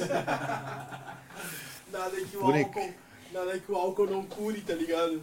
Olha como eu tava gordinho aí nessa época. Tava, pô, tava. Tava rechuchundinho. 2020. Acho que foi 2000. Olha lá, o- o Thiago Ventura, maluco. Porra. É muito Thiago Ventura ali, cara. Que loucura. Chapeuzinho. É. Então esse dia foi massa, cara. Eu cheguei de Minas, aí tava. Eu comi alguma coisa na estrada, ficava Doentão. ruim do estômago. Tava meio zoado, mas depois fiquei, tava gordinho aí, né? Tá bom, pô, tá irado, tá irado. Várias, gordinho. várias fases. A gente muda, né? Fica inchado, cachaça. Mas foi massa esse dia, cara. Foi um set de umas duas horas também. Foi todo Legal. gravado ao vivo. Legal. É, rendeu, rendeu muita coisa aí também, legal. Fazia tempo que eu não tinha tocado no P12. Foi verãozão, não tava bem cheio. Foi massa. Boa, boa. Ah, tu tocou no Universo Paralelo, Toquei dois anos, duas, quer dizer, duas edições, né? duas edições. Esse ano, não sei se eu vou ainda, não, não sei se já começaram a montar line-up, alguma coisa, mas eu queria ir muito ir esse ano, porque eu acho que o universo paralelo, cara, é um, vamos dizer que é uma, uma para quem vai é uma é umas férias assim, né? Pra nós que somos artistas e tal. Porque é uma coisa diferente, lá não tem rótulos, vamos dizer assim, os artistas Uhum. ficam todos à vontade, todos vão mais para descansar. Você encontra todos na praia, você troca ideia com todos, faz um network muito legal assim. Então é um lugar realmente diferenciado, né? Você tem aquela paz, não pega o telefone, não tem ninguém te enchendo o saco ali Sim. todo mundo é igual ali, então é, é bem, é bem legal. Eu curto demais, assim. O primeiro ano que eu fui, eu sofri bastante, assim, porque eu tava em umas festas lá na Bahia e tal, então tive problemas de translado para ir para lá, cheguei atrasado. É, tomei uns negócios lá que eu não devia ter tomado, fiquei muito ruim. um set complicado, mas depois deu tudo certo. Fiquei mais uns dois dias, depois Legal. voltei para casa de boa. No outro ano fui mais tranquilo, mais respeitando a minha, o meu lugar, o que poderia fazer ou não. É, é necessário isso, né? O cara se conhecer. Sim. Boa. Cara, tu. Ah, lembrei qual que era a pergunta. Bom. Hoje em dia é mais. Se torna um pouco mais fácil de você produzir as suas músicas e mandar para as gravadoras. Né? Porque querendo ou não, tem um e-mail ali, tem que dar a sorte dos caras ouvirem as suas, demos. Vou colocar duas situações aqui e tu explana. No começo, como é que foi o teu, teu lançamento? Esse teu, teu primeiro lançamento, saca? Teu primeiro lançamento que realmente teve um corpo legal assim, que te prospectou. E hoje como é que tá sendo assim as tuas as tuas produções? Tu tá indo pra qual qual pegada? A gente conversou ali no início que não, não se prende muito a rótulo, então o cara produz ali algo que se sente bem. Então hoje tu tem alguma alguma intenção específica de entrar numa gravadora X, fazer lançamentos tais, entrar em alguma label? Cara, assim, é, é, a gente troca muita ideia entre nós, assim, entre artistas, assim, né? E a cada dia a gente vê que tá mais difícil a questão de demos e tal, galera escutar ou não. Porque é muita gente mandando música, né, cara? Então isso é muito complicado. Então realmente você tem que ter uma equipe para isso, né? Tem que ter uma gravadora realmente boa. E eu vejo muitos caras lançando free download, tendo, lançando as suas próprias gravadoras. Eu realmente estou com, esse, com essa ideia. A gente, eu, eu até iniciei uma gravadora com o Ricardo ali da, da GMAF, que é a Tal Valley Records, lancei Uhum. umas coisas por lá. Justamente por isso, para você mandar demos e você Uhum. nunca é, receber um respaldo, né? Que seja sim ou não. É, mas gravadores assim que, que eu gostaria de lançar, cara, eu acho que só Track Boa é um gravador daqui. Eu gostaria de lançar, inclusive mandei uma demo para eles esses dias. E tem as dos gringos aí, né, que estão estourados aí, mas é um tech house mais diferente, então não Uhum. me atrevo a a mandar. Então preferiria eu mesmo lançar em alguma gravadora mais de boa, mais tranquila, como Delicious aqui, como Uhum. A da House Mag que a gente tem aqui também. Tem gravadores que sempre estão com as portas abertas, né? Eu acho que a gente não deve se prender a, a tanto isso. Você ficar bitolado a querer lançar naquela determinada gravadora. Tu não tem gravadora? Cara, eu tenho a Tal Valley Records, a gente deu uma parada nela, mas eu tô pensando em montar uma só minha mesmo, pra Uhum. que eu lance minhas próprias músicas por ali mesmo, pra não ter que estar dependendo. Legal. É, a OP Club Records é uma gravadora também que sempre acolhe a gente, né? Que é do o Gabo ali, que é o, que é o AR da, Uhum. Da gravadora. Salve, Gaba. Então a gente manda pra ele, ele escuta, ele passa o feed, às vezes não tá legal, não, vou passar essa, mas Uhum. melhora isso, melhora aquilo, a gente vai melhorando, né? Mas, cara, não me prendo não, assim. Eu acho que coisas que me, que me bitolam assim, me, eu não sou muito fanático não de ter, ter aquilo ali. Entendi. Cara, no início, a galera que não tem uma experiência, ela busca uma escola, busca mentores, até você ter uma base sólida e você consegue caminhar com suas próprias pernas. No, no estágio que você tá, assim, que já é um cara, tipo, um, um profissional de ponta da cena, tu busca beber de outras fontes? Tipo, hoje, como, como é que você se recicla o teu, teu conhecimento? Qual, qual é a forma, assim, que você busca mais conhecimento? Se profissionalizar ainda mais? Ou, sei lá, é, ter novas perspectivas nas tuas novas produções, tipo, referências. Assim, eu tava até conversando esses dias com o pessoal da agência lá, eu, eu agora tô com o Bruno, que tá fazendo, vai fazer meu management agora. Eu acho que quando você tá sozinho é muito mais difícil você conseguir chegar onde você quer. Quando você tá com uma equipe, você tá com uma galera ali que vai cuidar da tua parte musical e tal, Uhum. você consegue focar mais no que tu quer ali, né? Realmente fazer a música. E os caras falaram, velho, tu Bicho, tu já fez isso, já fez aquilo, já fez aquilo, todo mundo te adora, você tocou onde muitos, muitos não conseguem tocar e tal, você tem uma, uma referência, já é um cara conhecido e tal. Mas você precisa ter uma uma bomba. Você precisa, do disco que tá precisando hoje ter uma ter uma faixa assim que realmente vai alavancar, ter uma gravadora boa. Então, eu tenho uma lista de e-mails ali e tal com as gravadoras, mas sabe quando, quando você olha, e, tipo assim, acho que não é o momento para isso, você mandar para aquela determinada gravadora. Eu sinto isso, sabe? Eu acho que eu espero o momento certo para mandar. Eu tô com, mas eu tô mudando os projetos aí, eu tô tô com umas expectativas aí muito boas. Eu eu tô para lançar um remix agora do Adrian Hauer, que é um argentino, Uhum. que tem um som chamado Kickback, que tava naquele som, tava no set ali do, do Baroque. Também está nesse set do, do P12. Porque, cara, é um som antigo Uhum. e muitas pessoas não conhecem esse som. Mas o Adrian é um mega de um produtor, essa música estourou na época. Pra te ver como que é as coisas. Essa música eu escutei um- a primeira vez o Fabrício tocando ela no Fortim. E eu fui com ele nesse dia. Eu falei, meu irmão, que sonzeira da porra. E eu fiquei lá, chazando. Tudo que é jeito, não pegava esse som, não pegava esse som, velho. Aí eu fui pedir pra ele, né, lógico. Falei, mano, dá aquele som, pelo amor de Deus, eu não vou te passar. Ele me passou o som. Eu falei, ah, Adrian Hauer. Eu falei, pô, nunca ouvi falar desse cara, o cara é um argentino. Hoje ele faz um som muito melodic techno, assim, Uhum. sabe? Mudou completamente. Mas a Kickback é um som que mexeu comigo, assim, naquele momento. E tá ouvindo do Fabrício ali foi mais foda ainda. Qual a pegada dele, assim? Cara, ele é um bass house, assim, sabe? Mas muito pancada, velho. Muito, muito Groovado, forte, assim. Muito, muito groovado. Quando tu ouvir um som, ah, curtir esse som, beleza, só que começa a ouvir a opinião de outras pessoas, vai, esse som tá massa, não sei o quê. Começa a tocar outras pessoas e aí vai indo. Sim, cara, e esse som me salvou muitas vezes, assim. Às vezes a, a pista tá meio morna. É, Sabe aquela. aquela bomba. Uhum. Peraí agora- o, o headshot ali, É. ó, certeiro. Pum! Então, claro, às vezes ela falhou também, né? Em de- determinado momento ela falhava, mas na- geralmente 90% ela levantava a galera. É um som antigo, eu não sei bem certo, mas eu acho que ele é de 2013 ou 14. E até hoje eu toco, a galera não conhece muito. E aí eu pergunto se é minha o som. Eu falo, não, não é minha. Mas eu fui consagrado em fazer o remix Boa, oficial boa. do Adrian. Eu, toda vez que eu tocava, eu mandava pra ele o vídeo. Mandei esse vídeo pro P12, mandei o vídeo também. Toquei esse som também no Mandala, no festival. Foi Legal, muito foda. legal. E eu mandei pra ele, o cara ficou, nossa, velho. Eu sou um cara audacioso, velho, assim, porque. Imagina, eu sou cara de pau também. Eu mando mensagem pro cara, mano, pô, eu amo teu som, fala a real do que eu sinto, né? Sou muito teu fã, adoro teu som, toco teu som diversas vezes e tal. Que merda, né? Tenta colocar Não, o cabo, tu coloca a ponta do cabo em cima da E- mesa. Isso, boa. E o cara me respondeu, velho. Ele falou pra mim, não, vai ser um prazer você fazer o remix dessa música. E tô trabalhando nela, tá ligado? Tô fazendo com carinho enorme, assim. Até semana passada ele me perguntou, e aí, como é que tá? Eu falei, tá indo, tá indo, vou fazer. Deixa eu fazer com o jeito que eu quero fazer bem feito. Então é uma oportunidade única pra mim, assim, né? Remixar um som do cara, exclusivo, né? Ele me mandou os stems ali. Pô, que irado. E tô trabalhando nisso. E outro cara, velho, é o Max Lane, que é um cara, um mega de um produtor também. Eu toco. Ele é da cidade do Lolo, ele é belga também. Legal.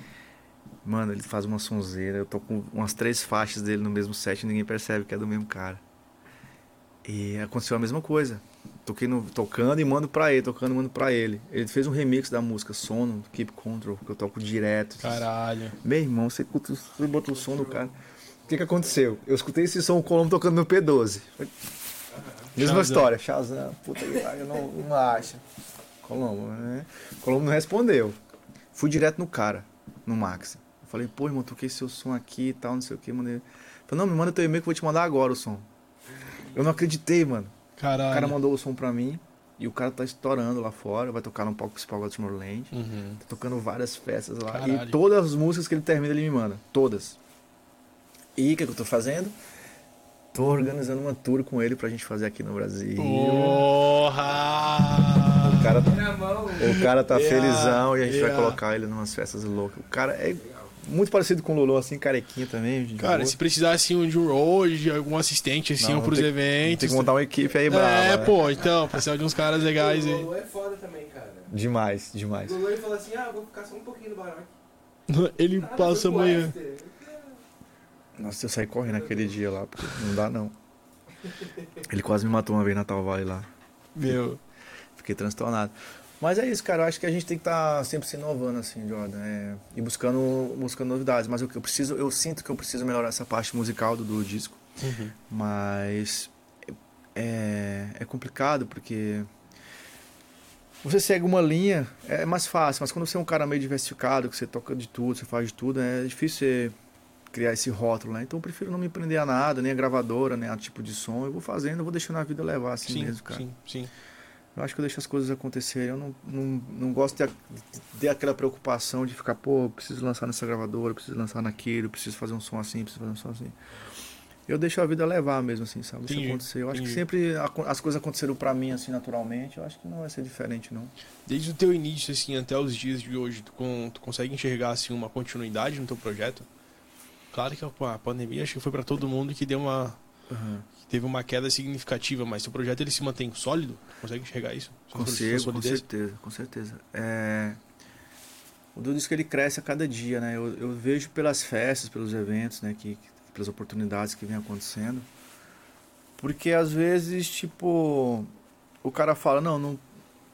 Pô, mas eu acho que talvez o, o, o disco pra, pro headline nesse momento ele não seja o cara, mas ele é um cara que complementa o line que fica uma coisa muito bacana. Sim, Então eu vejo muito isso, assim, sabe? É, às vezes por questões de o, o artista principal, assim, vamos supor, vai dobrar uma noite, um exemplo.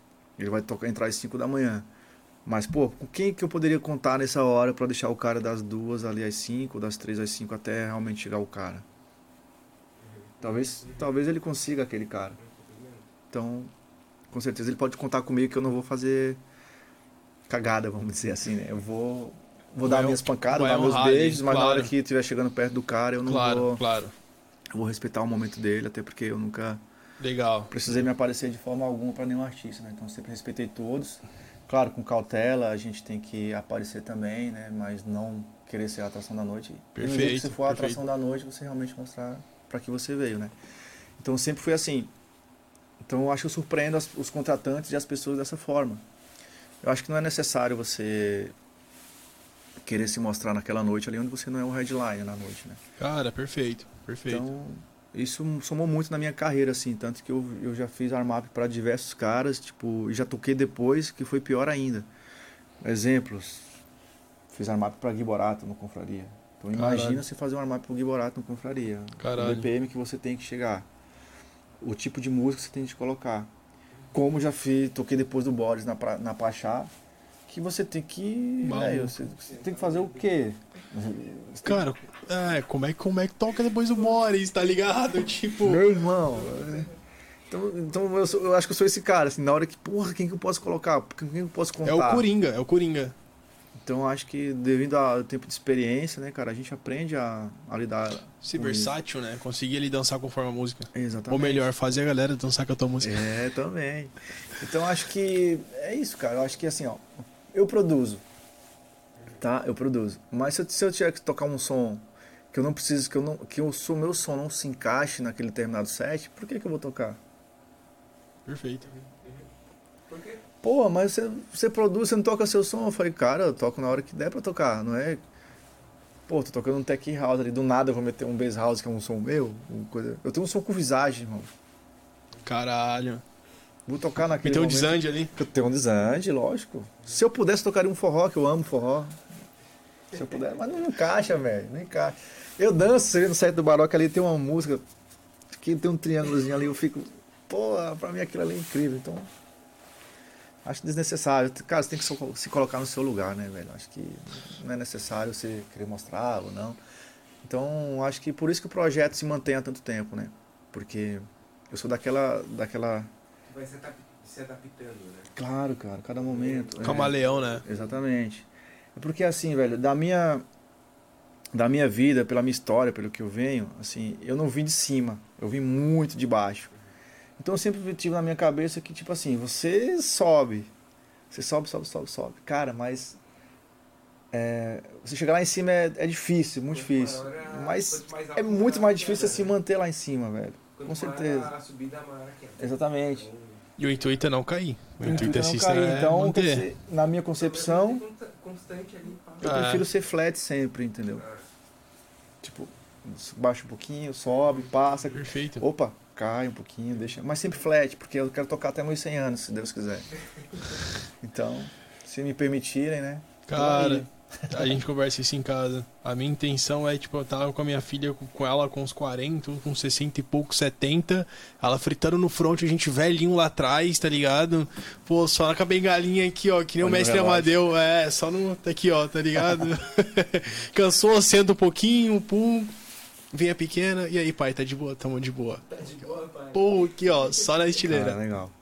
É incrível isso aí, viver isso aí. Eu- eu- hoje eu vivo isso com a minha filha, né? Não na- nas festas ainda, mas eu vivo com ela no tatame, assim. Então Legal. é Tu faz, bom. Gil? Faço Gil. Boa. E Disciplina ela também fudida. faz, ela é apaixonada e tal. A gente, ela até começou a fazer um curso de DJ, começou a, começou a tocar bastante. E vários caras já queriam contratar e tal, né? Já tive aquele lance lá. Então ela resolveu dar uma paradinha. Mas agora eu deixei ela. Tá com 13 anos também, né? Então agora ela já pode decidir o que ela quer. E a gente vai apoiando ali, né? Da melhor forma que, que Nós, pode. como os pais, nosso dever é apoiar os filhos. Com certeza. Então, independente do que for ali. Cara, minha única preocupação, minha única preocupação e minha, minha única vontade é que a pequena ela faça uma luta. Só. Na minha cabeça crava uma gata, tá ligado? Eu acho assim, ó, que. Eu acho que na escola, velho, teria que ter duas coisas que seriam essenciais para a vida da- das, das, das nossas crianças. Uma, um esporte de, de luta, jiu-jitsu ou outro que, que seja, porque te ensina muita coisa, velho, muita Disciplina. coisa. Disciplina. Isso e aí outra, é educação financeira, eu acho que deveria ter já no Cara, fundamental isso aí. Demais. Eu acho que essas duas coisas seriam essenciais, né, para as nossas crianças. Mas Não tem. Então Não hoje em tem. dia a gente tem que incentivar, né?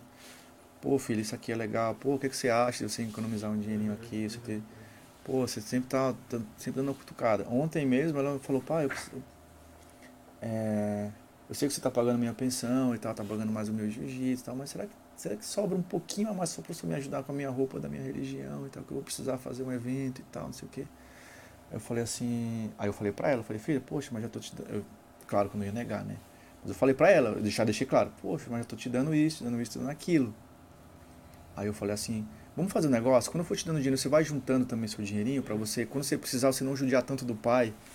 Aí a gente divide esse custo. desperta nela, né? Aí ela falou, ah, tá bom pai, então toda vez que o senhor me der minha pensão, eu vou guardar tanto.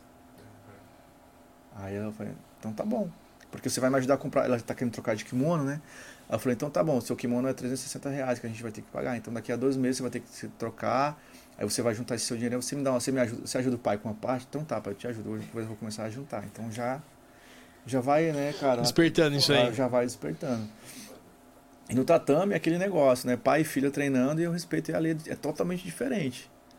Né? Cumprimento, os, terminou o treino, é isso e aquilo, na hora do rolo é isso e aquilo. Filha, faz assim, não é assim. Então, a- a- as palavras do, do mestre também é, é muito forte, né? Então, aquilo entra na tua mente, né? Quando, quando, a partir do momento que ele fala assim, sempre leva essa arte pro bem, nunca para o mal. Então, Você vai aprende, né? doutrinando, você, vai, doutrinando isso, mudando né? a tua. Então, leve essa boa energia para sua família, para seus Sim. lares, seus familiares. São coisas diárias que, que eles, os mestres nos passam no tatame. E a gente aprende isso. Você aprende a ser uma pessoa melhor. Eu era um cara muito estressado no trânsito, muito. Eu já fui de, de abrir porta do carro e já descer, querendo sair quebrando tudo. Caralho. Já fui, já, já cheguei a isso. Hoje em dia, cara, os caras buzinam, não que eu seja tão barbeiro, tá? Mas às vezes acontece, o cara parar, o cara ficar buzinando atrás. Eu já cheguei a engatar a ré, já pra bater no carro de cara de trás e tal. Já fui, já cheguei nesse extremo aí. Hoje em dia eu dou risada, cara. Eu baixo o vídeo, eu, calma, irmão, desculpa, tá? Tá tudo certo. Então, tranquilidade tocar, total, assim. Porque eu aprendi isso a- no tatame, cara. Ser um cara mais tranquilo, ser um cara de boa.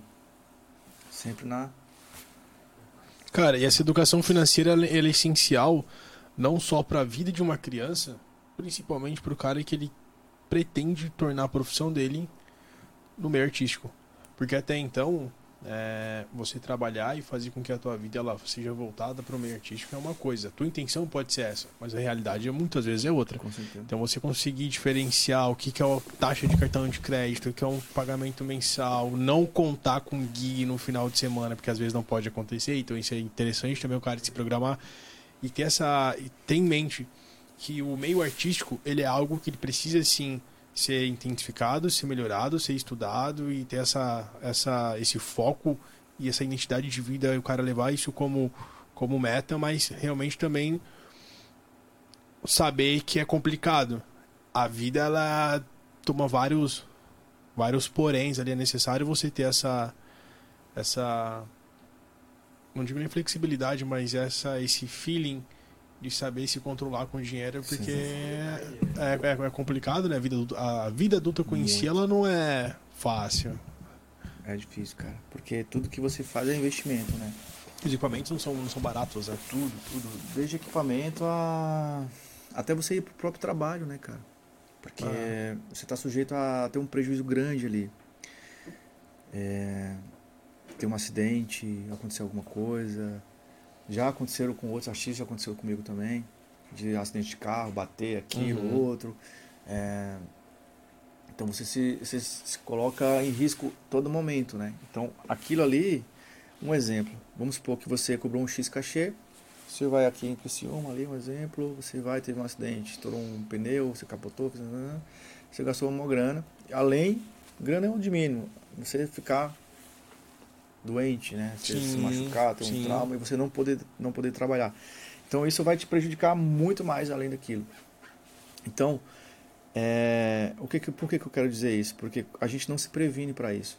Né? Então você às vezes cobrou baixo, você foi, fez aquilo, mas você não tem aquela reserva para isso. Uhum. Então a gente não pensa isso, né? Já aconteceu comigo. De ter isso, acontecer aquilo naquele determin- determinado momento e você não ter como arcar. Isso, acidentes, certo?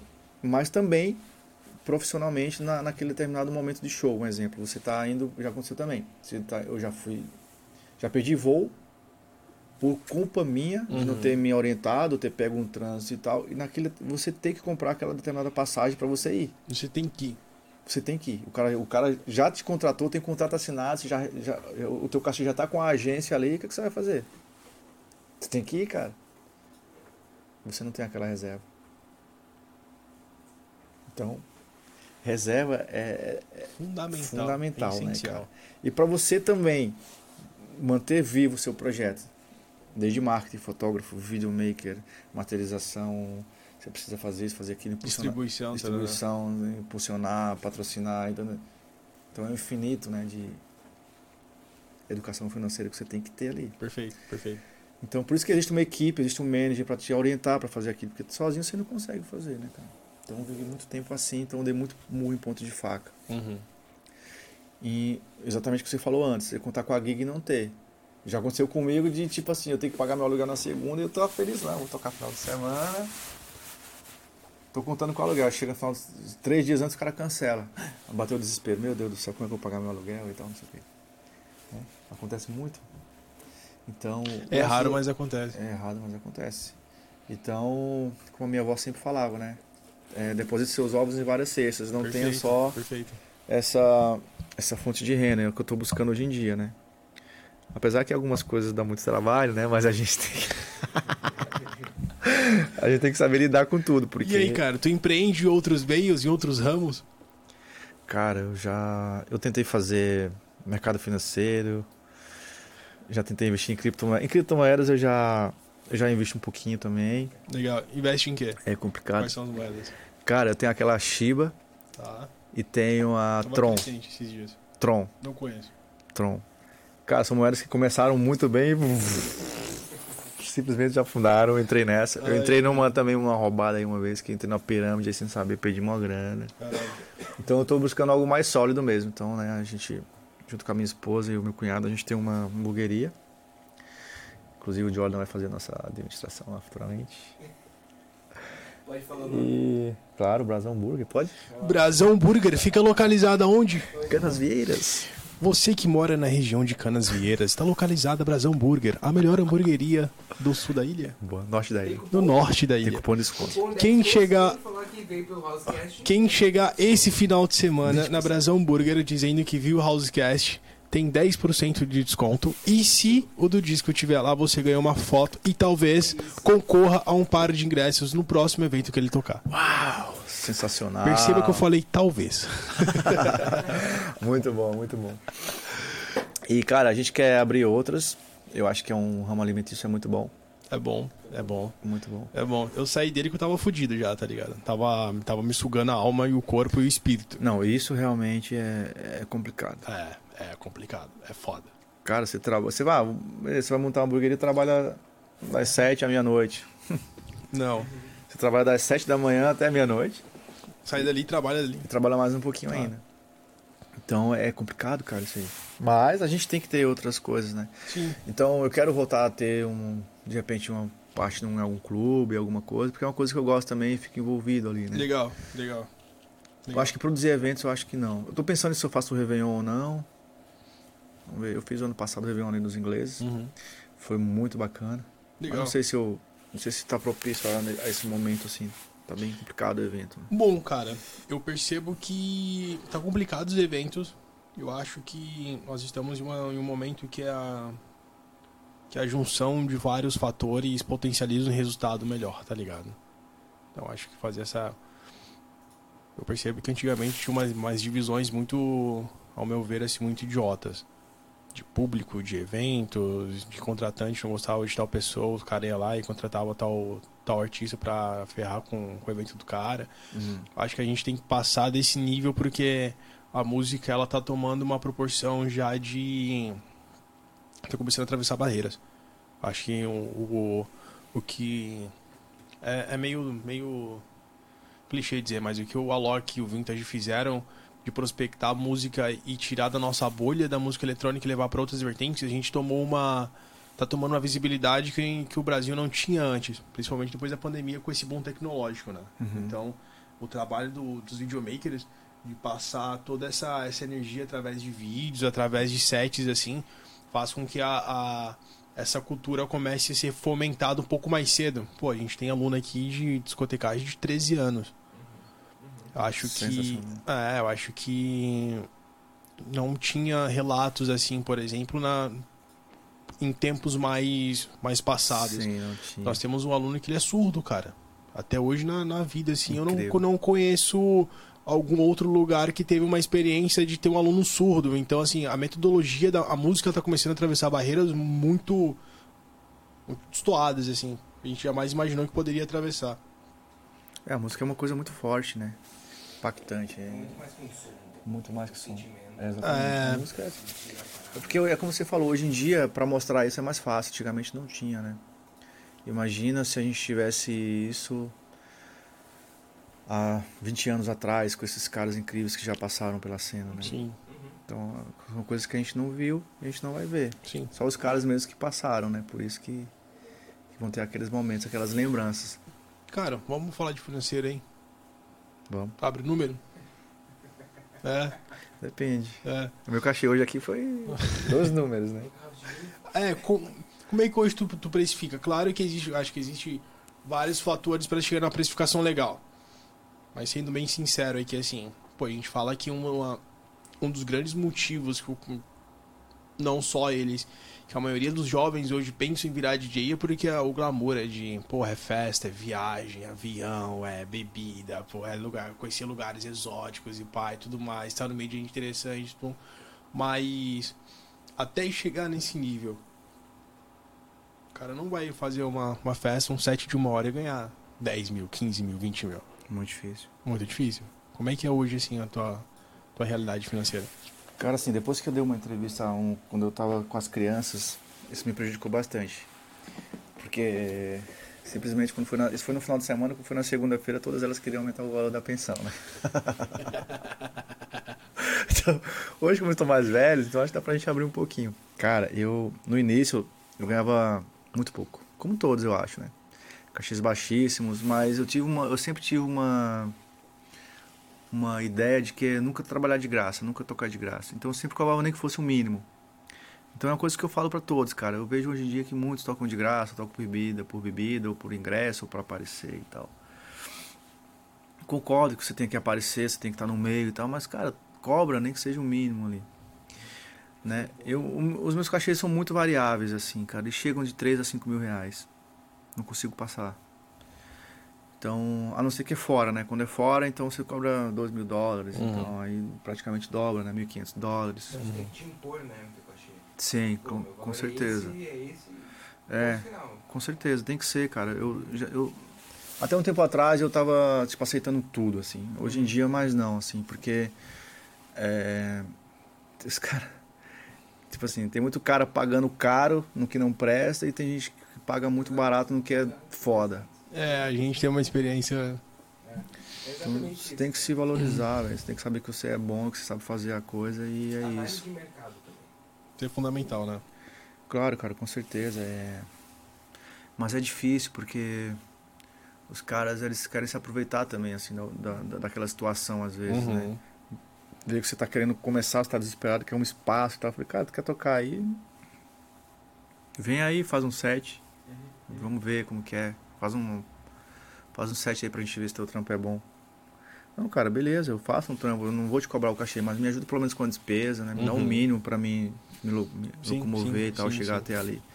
Mas não é totalmente de graça, e ainda você tem que pagar e ter custo, assim. Eu acho que todos devem ter. Mas se você quer levar isso pra sua vida, pô, como é que você vai começar sem ganhar nada? Como é que você vai reinvestir no seu negócio? Porque os artistas são, é um produto, né, cara? Então você tem que ter isso na sua mentalidade, que você é um produto. É um produto que você tem que comprar roupas boas, você tem que. Você, é- você tá visível ali. Então você, Sim, pô, você sim. não vai tocar com tênis rasgado, com a calça. Sim. Então você tem que Trabalha receber algo. imagem, né? A sua imagem, você tem que ser. Apesar que comigo tem que, teria que ser na, na cirurgia plástica, né? Mas. gente- então eu teria que ganhar muito bem, né? Mas a gente vai se virando, cara. Então você tem que estar, pelo menos, aparentável ali, um vestido Tá bonitinho ligado. e tal, né? Porra, então. E não só isso, né, cara? Você precisa de um computador. É o que aconteceu comigo no começo. Por isso que Sim. eu parei, não, não, consigo, não conseguia produzir, porque não tinha equipamento. Então você tem que ter um MacBook bom, tem que ter uma caixa boa, tem que ter uma acústica Sim, boa. sim. Então tudo isso é investimento. Como é que você quer crescer se você não, Não se investe, não, não né? se investe, né? Não- A empresa ela precisa captar e reinvestir. com Isso é certeza. a base de qualquer empresa. Cara, mas é inacreditável também, porque tipo, tem caras que donos de clubes que os caras preferem eles tocar do que dar uma oportunidade pra alguém ou pagar um cachê que Sim. seja digno pra alguém. Sim, sim. Infelizmente ainda acontece isso, então são coisas que revoltam assim a gente na, na cena. Né? Pra não ter visão, parece. Pô, raça. Cara, é. Galera assistindo aí, dá aquela curtida, pô. Vamos ver quem é que tá aqui na live. Dá a curtida. É, tem uma galera na live Gente, eu aí. não mandei o Manda link aí pergunta. pra uma galera que me pediu. O Azaf TV. O Azaf. Ana, Jana, salve minha esposa. Boa. ah, O Leonardo Spiazzi. Leonardo Spiazzi. o Fabiano Marques. Fabiano tava aí. Marques tava aí. E por enquanto esses. É isso aí. Não dá nada. É isso. Galera Tamo junto. comparecendo. Tá bom, tá irado. Tá irado. Bom. O cara, vinhozinho bom esse aí. Esse é viu bom. o quê? Uma hora e quarenta de papo? Tá irado. Tá Tá Pô, bom, irado. hein? Tá irado. Tá irado. Tá no. Tá na breja. É isso, galera. Então, é bom demais estar aqui, é bom demais estar conversando sempre. Trocando essa ideia, essa energia boa, né, cara? Tentando bom, né? ajudar de alguma forma É alguém, bom, os, é bom. os que estão iniciando aí.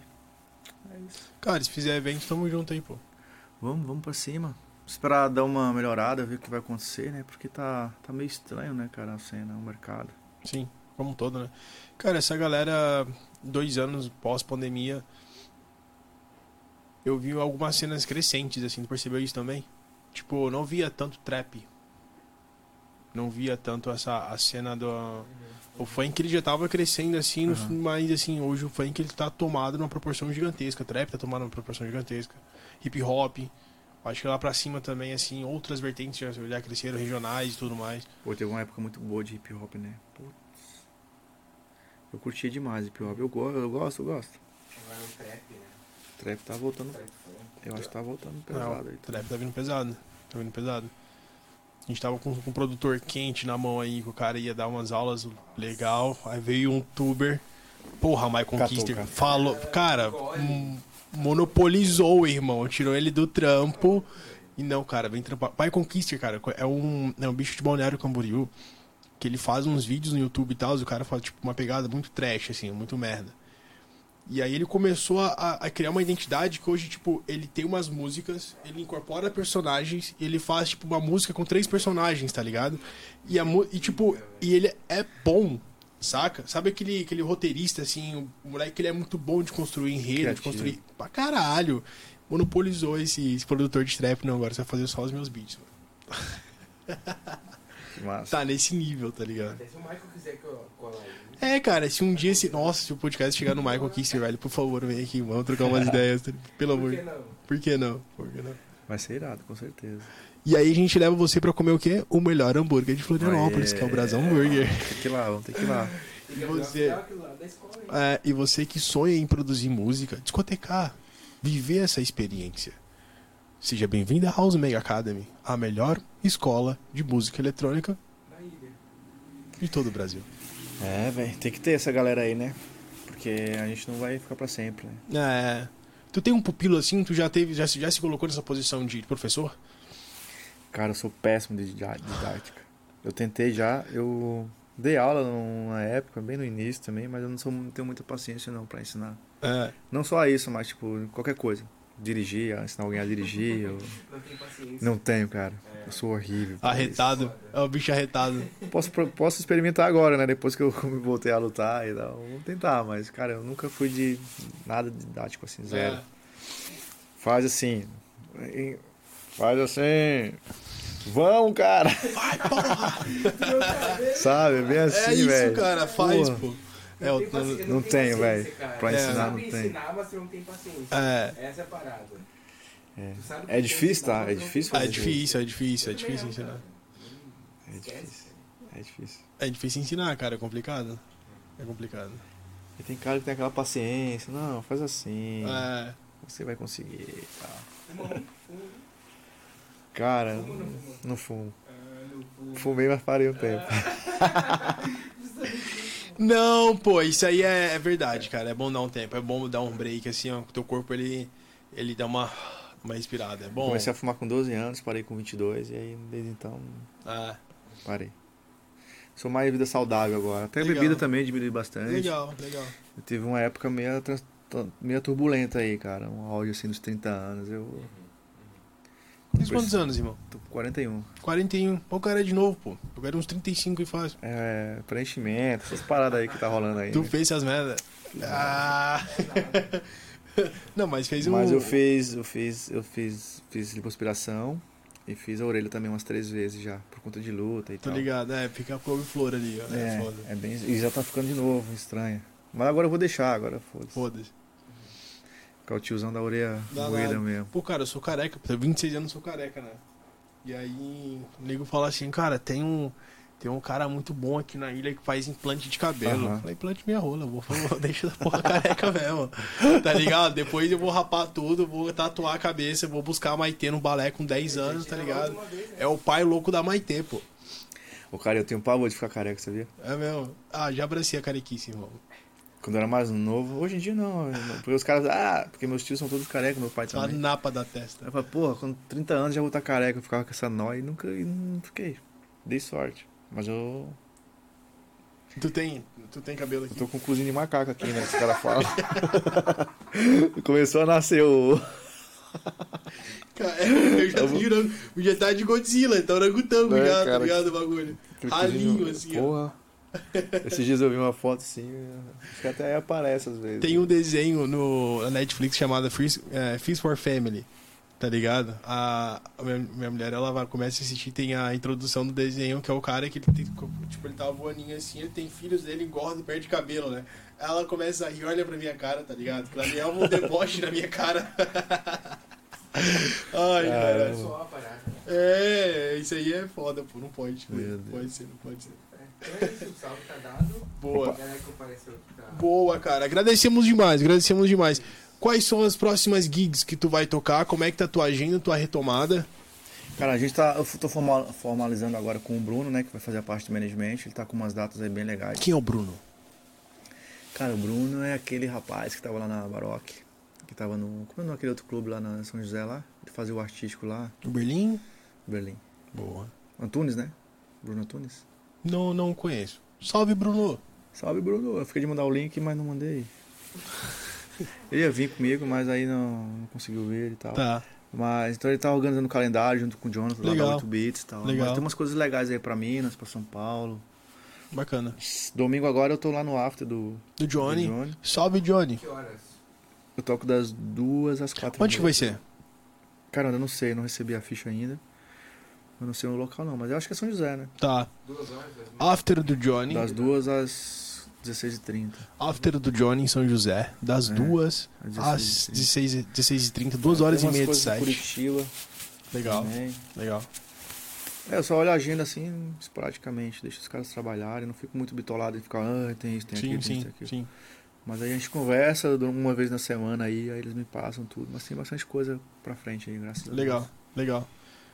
Legal. Irmão, a intenção de trazer você novamente foi só, não só pra gente se desculpar, né? Nada. Mas é, tá se tornando algo um pouco mais orgânico. Então essa, é- essa é a pegada, essa é a intenção. A gente poder abordar aqui alguns assuntos, algumas coisas que é interessante a galera que pretende entrar nesse meio saber. Sim. Não é fácil, mas é possível.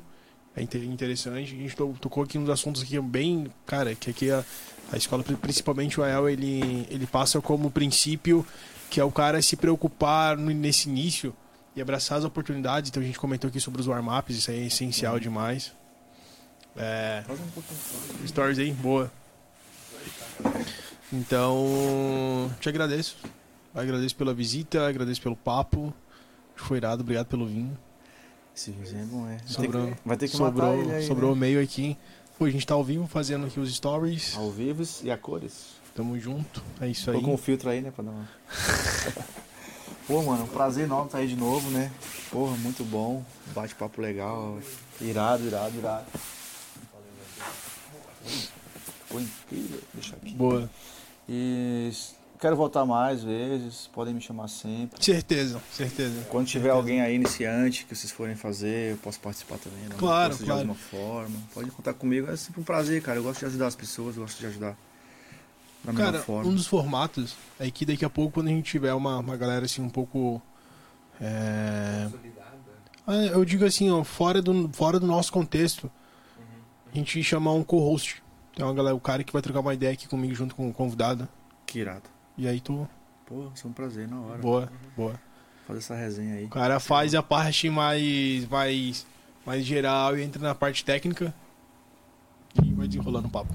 Com certeza, velho. Acho que é só pra somar, né?